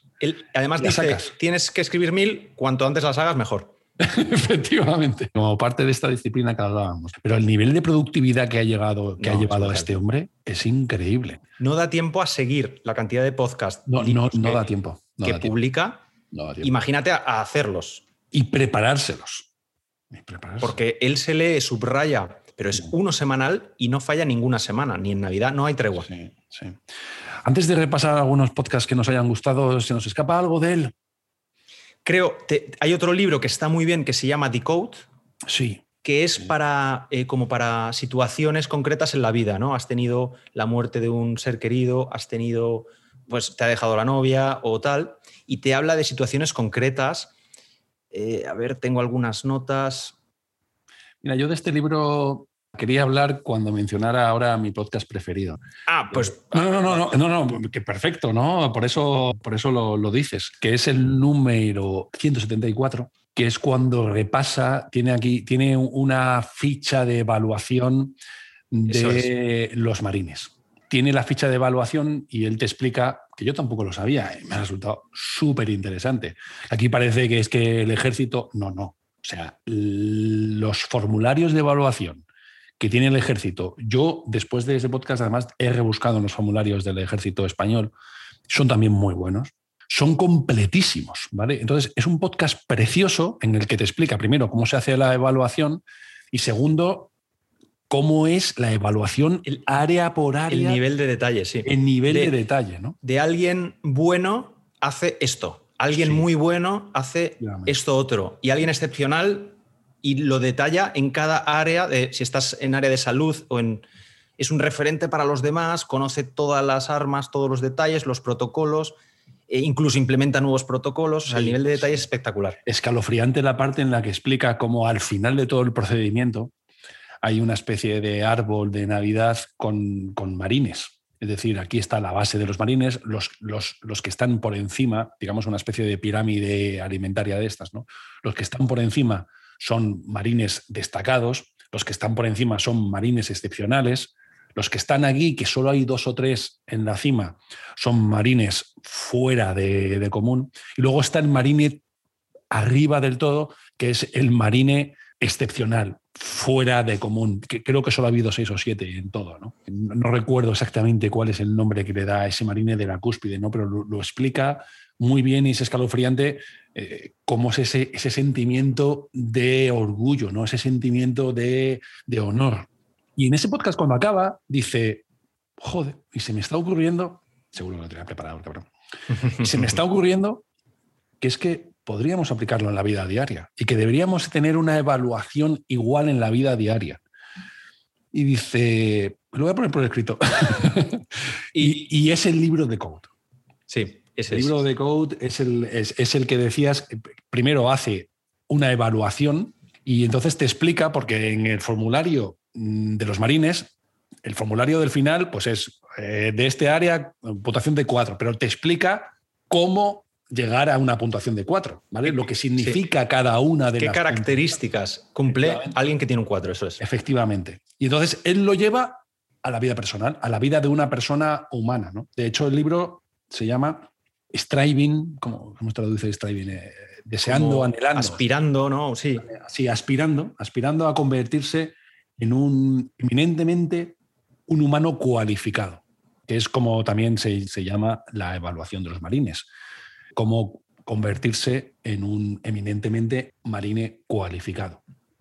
Y él llama así el libro. Y el libro hace lo mismo que un formulario de, de, de los estándares americanos. Establece cuáles son las mediciones, establece cuál es su código, que merece la pena que lo repasemos ahora, y, y luego establece cómo evaluarse en varios aspectos es. de la vida. Eso y, es. y además te da un Excel y te dice, y te Sí, puedes sí, descargar hace- el Excel. Sí, hay, hay una matriz que te dice la salud por nutrición, eh, entrenamiento, eh, tal, Claro. y eso es un 2, esto es un 4, esto es un 5. Claro, dice, dice de salud, por ejemplo, si yo tengo aquí, tú tienes notas, me has dicho, Javier. Sí, sí, tengo algunas notas. Yo tengo aquí, por ejemplo, dice salud. Tiene tres atributos, ¿no? Eh, salud física, actividades que incrementen tu actividad cardiovascular, fuerza, flexibilidad, movilidad. Acciones diarias que promocionen la, salud física. Y luego habla de descanso, y también de nutrición y dieta, ¿no?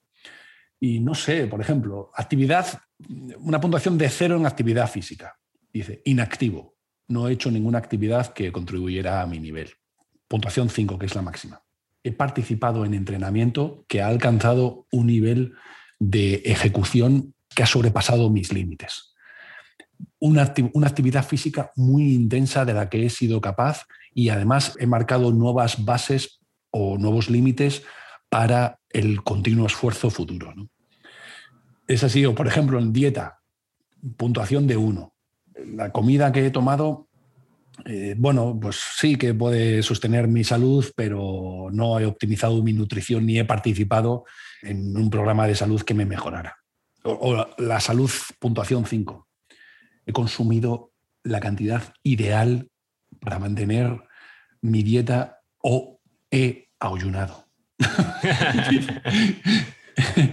Toda la caloría que he tomado ha sido óptima y, nace, y nada de lo que he consumido que no haya contribuido a mi salud o mi nutrición, para llegar a sostener un nivel altísimo de mi rendimiento durante todo el día. O sea, él te, da, él te, marca, ¿no? Luego tiene otra área que es desarrollo personal. Dice intellectual fitness, fitness intelectual, time management, gestión del tiempo, gestión del dinero o objetivos personales. Y ahí él dice, esto es personal. Por ejemplo, en, la, Sí, en, en- sí, en ejercicio físico, un 5 para alguien que no hacía nada, pues puede ser, he salido a caminar una hora. Efectivamente, efectivamente. Luego ese ya no será un 5. Si lo repites, pues a lo mejor es un 4, un 3. Entonces, dependiendo de cada uno, pues cada uno se pone su puntuación. Y Claro. el objetivo es intentar estar lo más alto posible al final de cada día Claro. en todas esas áreas. Efectivamente, te vas. Luego está eh, de carácter y liderazgo. Y, y va a hacer tres áreas él. Humildad, control emocional Y mentorship, es decir, eh, enseñanza y caridad. Por ejemplo, en, control emocional, no sé, en, puntuación cero. Eh, pérdida de control emocional cuando he interaccionado con personas alrededor, a mi alrededor, cuando me he encontrado en una situación estresante. Y he tenido además un retroceso en, mis, en controlar mis emociones. Y en puntuación máxima he mantenido mis emociones durante eh, situaciones muy difíciles. He sido capaz de identificar mis propias banderas rojas, mis líneas rojas y, aquellas de las personas a mi alrededor. Me he separado, detach, que él habla mucho de separarse, ¿verdad? De, mirar la situación. Distanciarse, sí.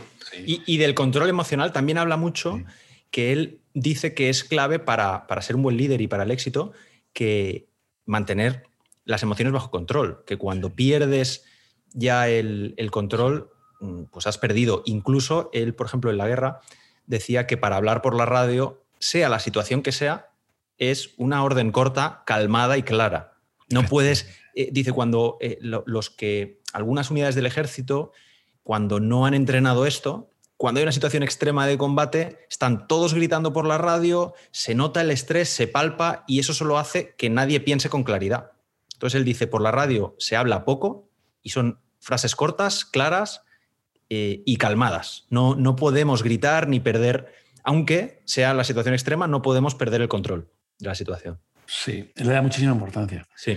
Y luego habla de algo súper importante, ¿no? El otro área que tiene, que es de estar preparado y seguridad. y tiene cuatro áreas. Artes marciales, entrenamiento de armas, Luego, emergencia, seguridad y fuego, es decir, estar preparado para situaciones complicadas. Y habla luego también de una parte importante, ¿no? Comunidad y vecindad. Y él lo que hace es esto, eh, marcar las bases sobre cómo tienes que puntuarte y, te da un Excel para que te vayas puntuando y te vayas evaluando a ti mismo. Y esto se lo aplica hasta a sus hijos. O sea, a sus hijos, él dice que todo el mundo en su casa sabe hacer, eh, digamos, el, las tareas si te has atragantado o si alguien no respira o si hay una parada cardíaca. Entonces, esas, digamos, de supervivencia básicas, no, no, recuerdo el nombre exacto, pero esas pequeñas maniobras básicas de... Sí, sí, sí, sí, de primeros pues, auxilios. De primeros auxilios, exacto, no me sale la palabra, que todo el mundo en su casa sabe hacerlas, y del control emocional dice que pone a los cuatro hijos en fila y juegan a un juego que se llama eh, cara seria. Entonces los pone en fila, coge un, un pequeño palo de poliespan o de, este producto cuando compras un frigorífico, ¿no? Que es blandito. Sí, sí, Entonces los pone en fila y al que se ría le da con el poliespan en la cabeza. Entonces dice, claro, los entrena para que mantengan la cara sin, pase lo que pase. Y al final dice, bueno, acabamos todos meados de risa y todos con un montón de poliespan por todos lados, pero es muy divertido, pero les está inculcando ese control emocional.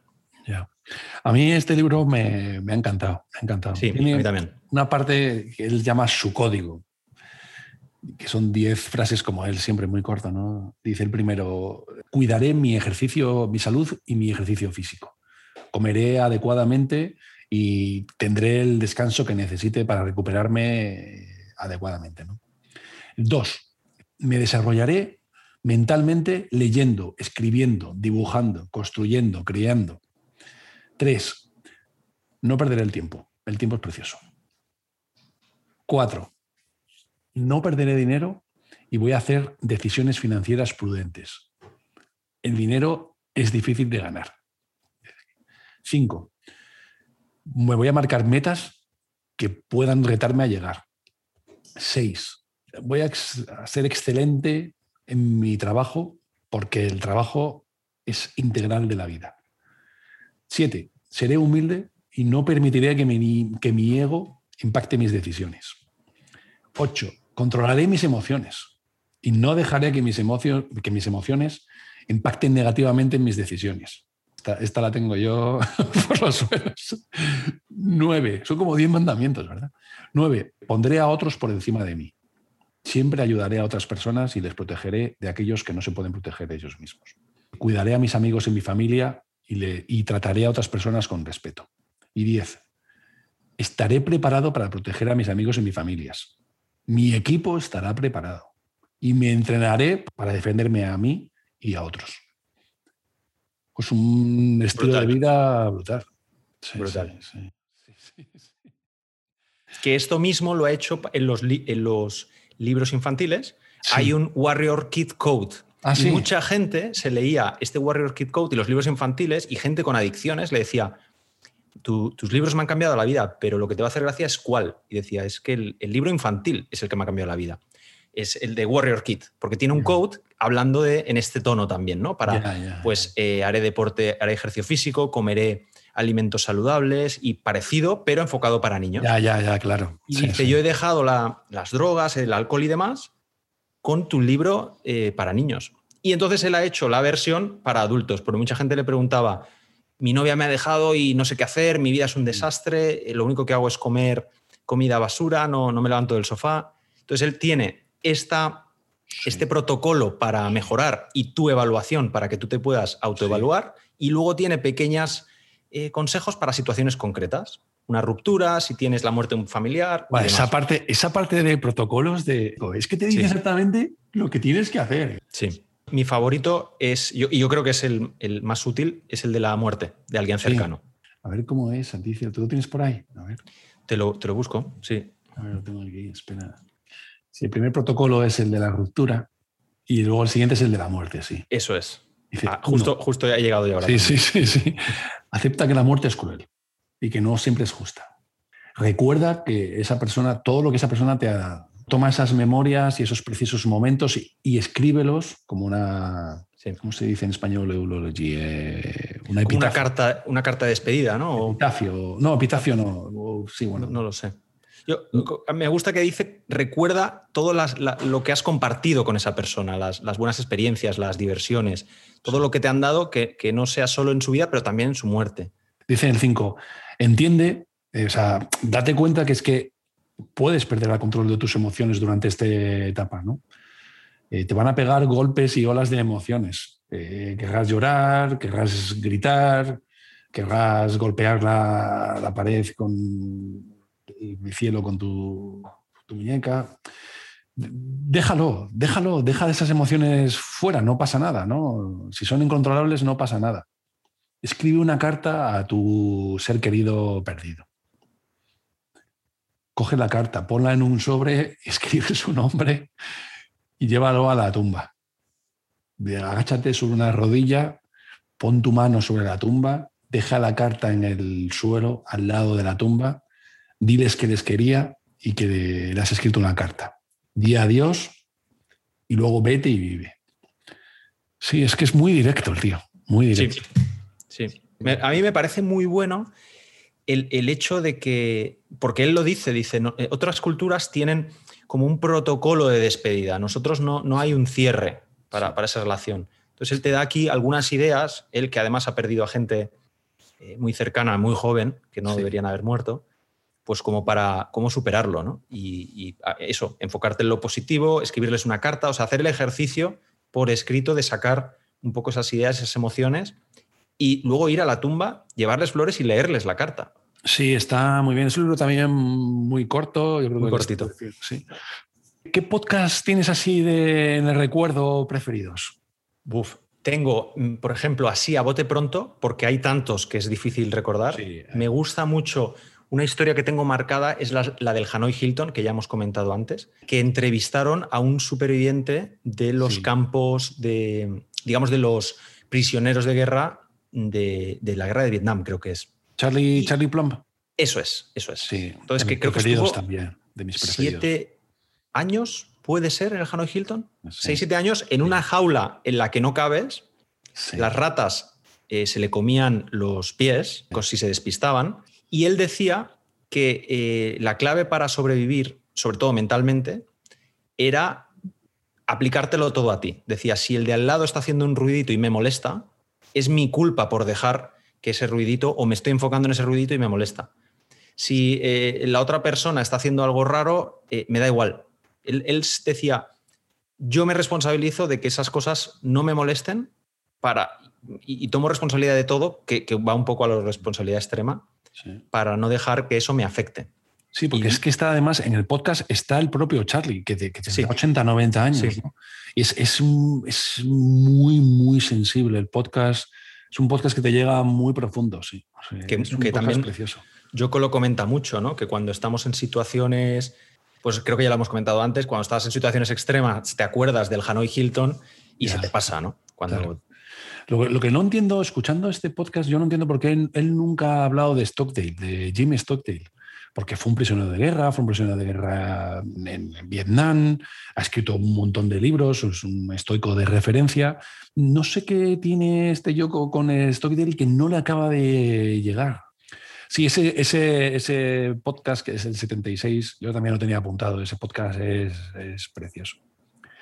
A mí, aparte del que ya he dicho antes, hubo otro que me encantó, que fue el 100 que hizo con Tim Ferris, hablando de Musashi. Eh, ya había hecho otro con Ferris que se hizo súper famoso, hablando de la parte oscura de Tim Ferris, de sus tendencias de suicidio, mm. bueno, su, intento de suicidio total. tenía todo planeado, ¿no? y si no es porque le llega el libro a su madre de cómo suicidarte sin, sin dejar pruebas o algo así, ¿no? Sin que, nadie, que parezca un accidente que le llegó a la madre por un fallo en la biblioteca de Princeton, pues... Lo, explica ahí en el podcast, pero, ese, pero el 100, en, ese podcast dicen, oye, tenemos que hablar de, Musashi, ¿no? Y en el 100 hablan de Musashi, eh, de este macro libro, yo me lo he leído después del, después del, después del podcast, que, escribió eh, Eiji Yokisawa, son como 800 páginas, si no me equivoco. Sí, sí este, este que tengo yo es el primer tomo y hay otros dos. Y ellos, claro, eh, calientan mucho el podcast diciendo que todo el libro, las 800 páginas, sí, es una especie de Quijote de la leyenda del samurái. ¿no? Dice aquí, Taceco despierta desolado en el paraje de Sekihara, la crucial batalla que decidió la guerra de civil Japón. Tras su vuelta a Miyanoto, es tomado por un forajido. Bueno, es, es un samurái eh, y es la leyenda del samurái, de cómo el samurái pues, nace y va sucediendo una serie de batallas, tiene un aprendiz, tiene, acaba descubriendo un amor y es un libro pues, de viaje personal. ¿no? Cada una de las pequeñas batallas o enfrentamientos que va haciendo te va dando una lección de vida y se va construyendo. ¿no? Pero ellos cargan mucho, el, el ceban mucho el podcast diciendo que todas las 800 páginas culminan y tienen sentido en, las últimas dos páginas. Dices, hostia, pues me las leo y ya está. No, pero tienes que leerte las 800 primeras páginas y tal. es, verdad, es verdad que es de, estas, es de estas lecturas que vas construyendo, que vas creando un universo y que es verdad que el final te llega muy profundamente cuando has leído todo el libro. ¿no? Pero yo me voy a permitir poner a continuación la parte final del libro para que, para que la disfrutemos. El final del libro resume la pelea final que tiene Musashi con su gran contrincante, con su némesis, Sasaki Kojiro Kanyu. Pelean al lado del mar, solo los dos, con los seguidores de cada uno a lo lejos, mirando cómo se desarrolla la batalla. La pelea al final la gana Musashi de un golpe certero y las últimas palabras del libro dicen, en un instante, la isla quedó tan silenciosa y tranquila como lo había estado siempre. Solo el rumor del viento entre los pinos y la hierba agitada se burlaban de la fragilidad y la impermanencia del género humano. Musashi contemplaba una pequeña nube en el cielo. Mientras lo hacía, su alma regresó a su cuerpo, y le fue posible distinguir entre la nube y sí mismo, entre su cuerpo y el universo. Sasaki Kojiro Kanyu no regresó al mundo de los vivos. Tendido de bruces, todavía aferraba su espada. Su tenacidad aún era visible. Su rostro no mostraba el menor signo de angustia. No revelaba más que la satisfacción por haber librado un buen combate, y no lo ensombrecía la menor señal de arrepentimiento. Al ver en el suelo la pequeña toalla que había llevado enrollada alrededor de la cabeza, un escalofrío recorrió la espina dorsal de Musashi. Pensó que jamás en esta vida encontraría otro adversario como aquel. Le invadió una oleada de admiración y respeto. Estaba agradecido a Kojiro por lo que éste le había dado. En fortaleza y en espíritu de lucha había estado a más altura que Musashi, y esa fue precisamente la razón de que éste hubiera sido capaz de superarse a sí mismo. ¿Qué era lo que había permitido a Musashi derrotar a Kojiro? la habilidad ¿La ayuda de los dioses? Aunque sabía que no era nada de eso, Musashi jamás fue capaz de expresar verbalmente el motivo. Desde luego era algo más importante que la fuerza o la providencia divina. Kojiro había puesto su confianza en la espada de la fuerza y la habilidad. Musashi había confiado en la espada del espíritu. Esa había sido la única diferencia entre ellos. En silencio, Musashi caminó diez pasos hasta Kojiro y se arrodilló a su lado. Acercó la mano izquierda a las fosas nasales del caído y observó que aún alentaba muy débilmente. Con un tratamiento adecuado podría recuperarse, se dijo Musashi, y quería creerlo. Quería creer que el más valiente de todos sus adversarios no perecería. Pero el combate había terminado. Era hora de irse. Adiós, dijo a Kojiro primero y luego a las autoridades sentadas en sus bancos. Tras hacer una sola reverencia hasta tocar el suelo, corrió al arrecife y saltó a bordo de la embarcación. En su espada de madera no había una sola gota de sangre. La pequeña barca se hizo a la mar. ¿Quién puede decir con qué rumbo? No se tienen noticias de si los seguidores de Granju estaban en Hiroshima intentando vengarse.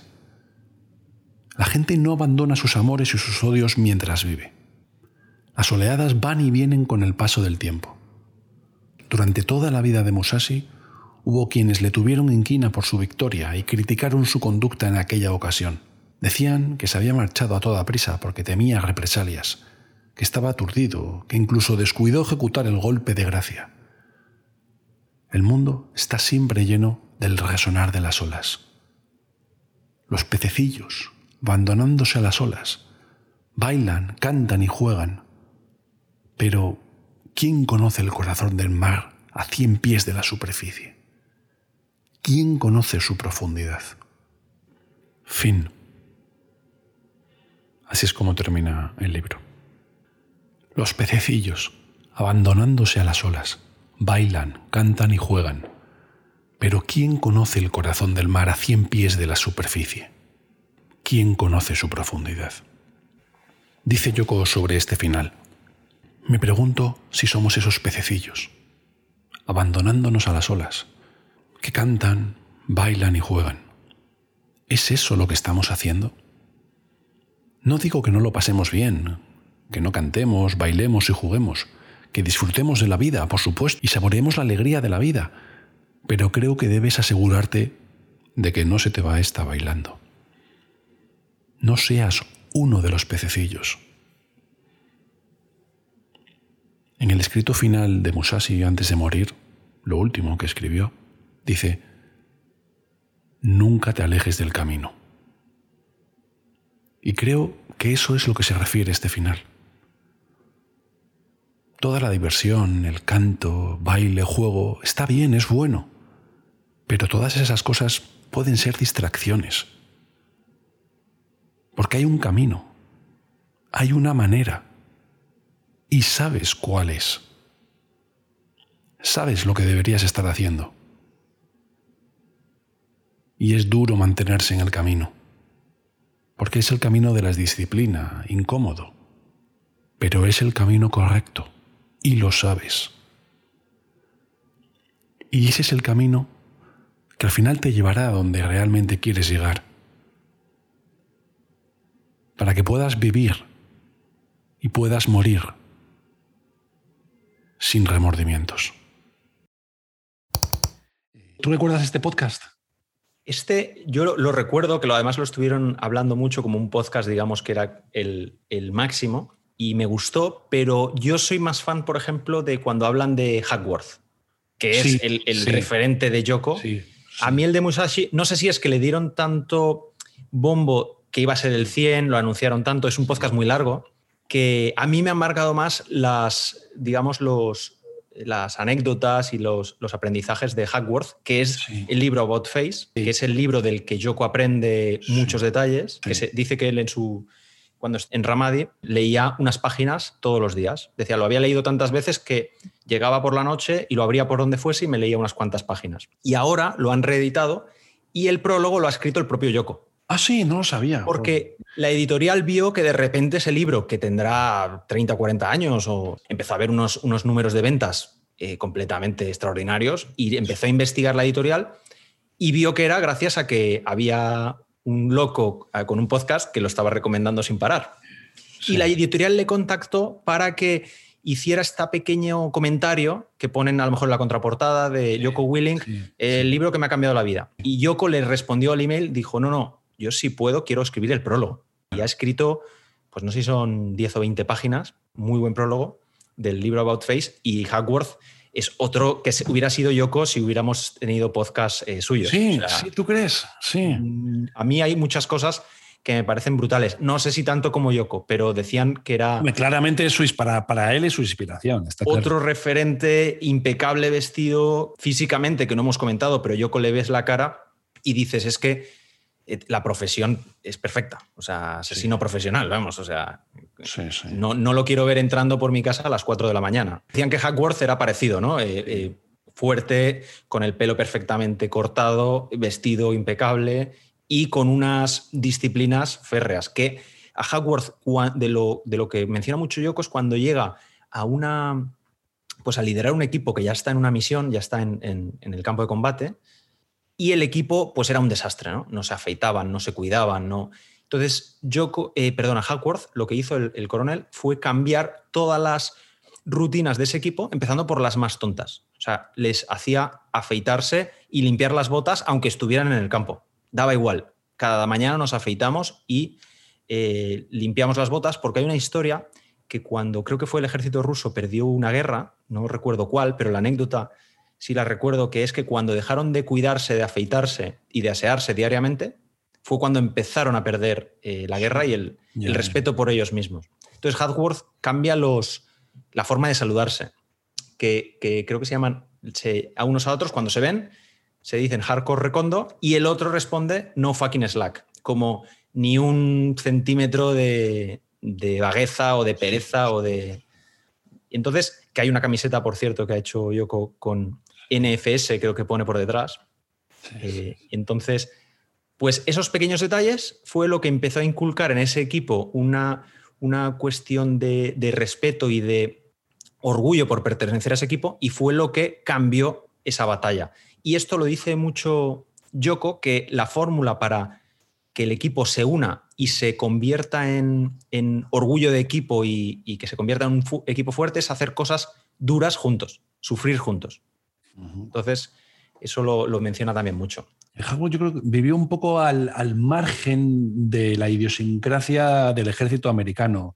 No estaba bien considerado del todo, no estuvo bien recompensado. Le veo, sin embargo, yo le veo que se ha llevado una trayectoria como muy disciplinada dentro de lo que es el propio ejército. Sin embargo, a Howard le veo más como un outsider. Creo que acabó diciendo las cosas que no le gustaban demasiado en abierto y acabó, pues eso, enfrentado a, mucha parte de la comunidad. Hay otros podcasts con él, eh, uno más reciente, el, 221, con Johnny Kim, que yo no lo conocía. Sí, sí, sí. sí. Otro espectacular. Espectacular, sí. Este es. Es su, un miembro de su equipo, ¿no? Que ha sido SEAL, ha estudiado en Harvard y ahora es astronauta de la NASA. Por si creías que lo que hacíamos tenía mérito, pues... Le llaman el Forrest Gump, ¿no? Porque todo lo que hace como que es excelente en ello, ¿no? No, es que estoy en los SEALs y me va bien, ¿no?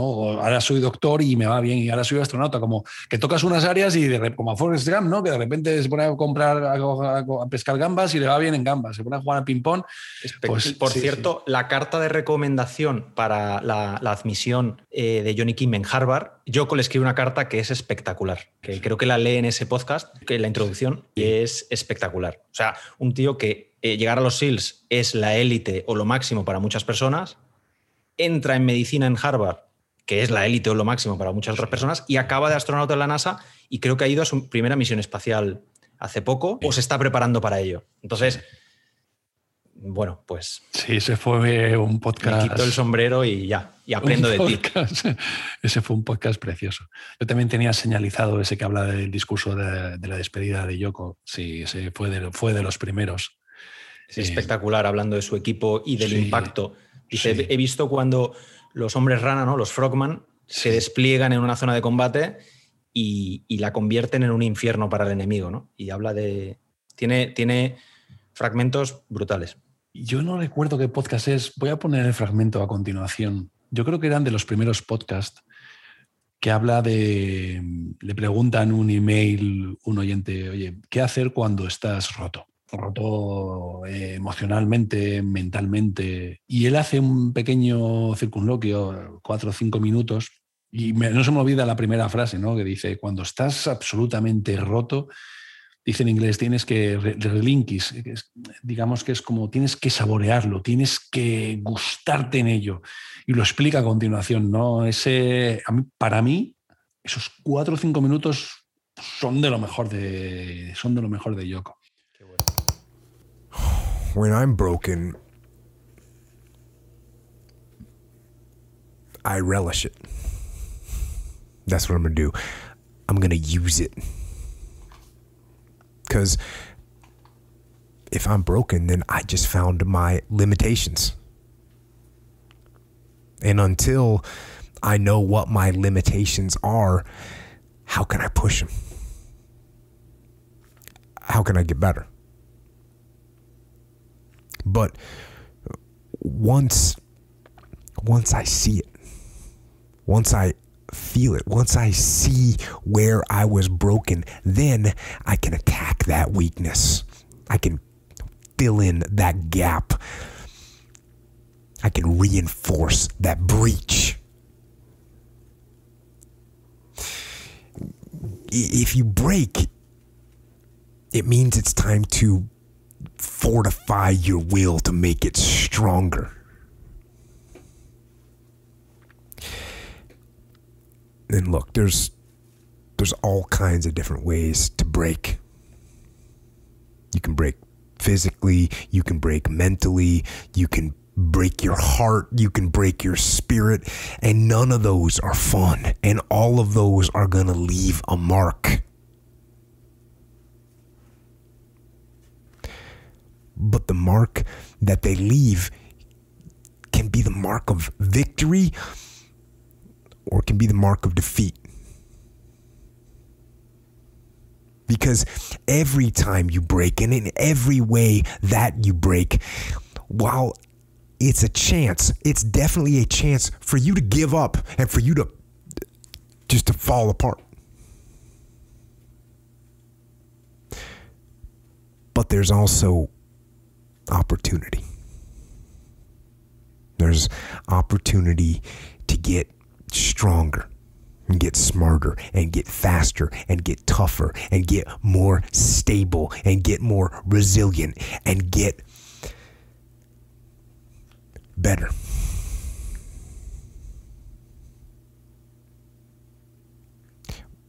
When you break, you have the opportunity to show the world the whole world what you are really made of. So so if you break, if if you break, the fight isn't over. In fact, if you break, the fight is just beginning. And as you crawl up and out of that dismal and wretched place, covered, and you're covered in blood and sweat and dirt and filth as you rise above what you were. And as you take the form of of who you are supposed to be. You will see that in the very act of standing up, in the very act of fighting on, you will become and you will remain unbroken. Me has recordado que antes, ya no lo suele hacer, pero antes, cada dos o tres meses, hacía un episodio de preguntas y respuestas. Sí. Y esos son auténticas joyas también. Porque el tío se lo prepara, el tío se, lo, lleva, se lo lleva escrito, o sea, esas, esas pausas, esas entonaciones que da, no sé si la ha es, es solo prepararse eso cada semana tendría mérito. Pues a la vez escribe los libros, entrena Jiu-Jitsu, eh, tiene... O sea, a mí, vamos, que si nos escapa de Yoko, Javier. Yo creo que hemos pues repasado bien lo que es él, ¿no? Yo creo que hemos conseguido transmitir primero nuestra, nuestra devoción por él y segundo, por qué hablamos de él en un podcast. Sí, yo creo que lo hemos cubierto lo más importante. Podremos estar, creo que, un par de horas más, pero. totalmente, totalmente. De hecho, este es, el, este es uno de los podcasts más, más largos que voy a hacer, pero la ocasión lo merece. Javier, mm, te agradezco muchísimo tu tiempo y ha sido un placer compartir contigo y hablar con sobre Yoko. Gracias a ti por invitarme y he disfrutado como un enano. Y para la gente que no quiera a lo mejor empezar los, los podcasts de tres horas, cuatro horas, que son un poco intimidan, y en YouTube igual, cuando te ves el vídeo de tres horas es, es duro, hay fragmentos en YouTube más cortos que cuelgan ellos entonces te puedes ver, como hemos compartido en este podcast, has puesto tú algunos fragmentos, pues en YouTube hay algunos más que hay auténticas joyas también. Muchísimas gracias, Javier. Un fuerte abrazo. Muchas gracias.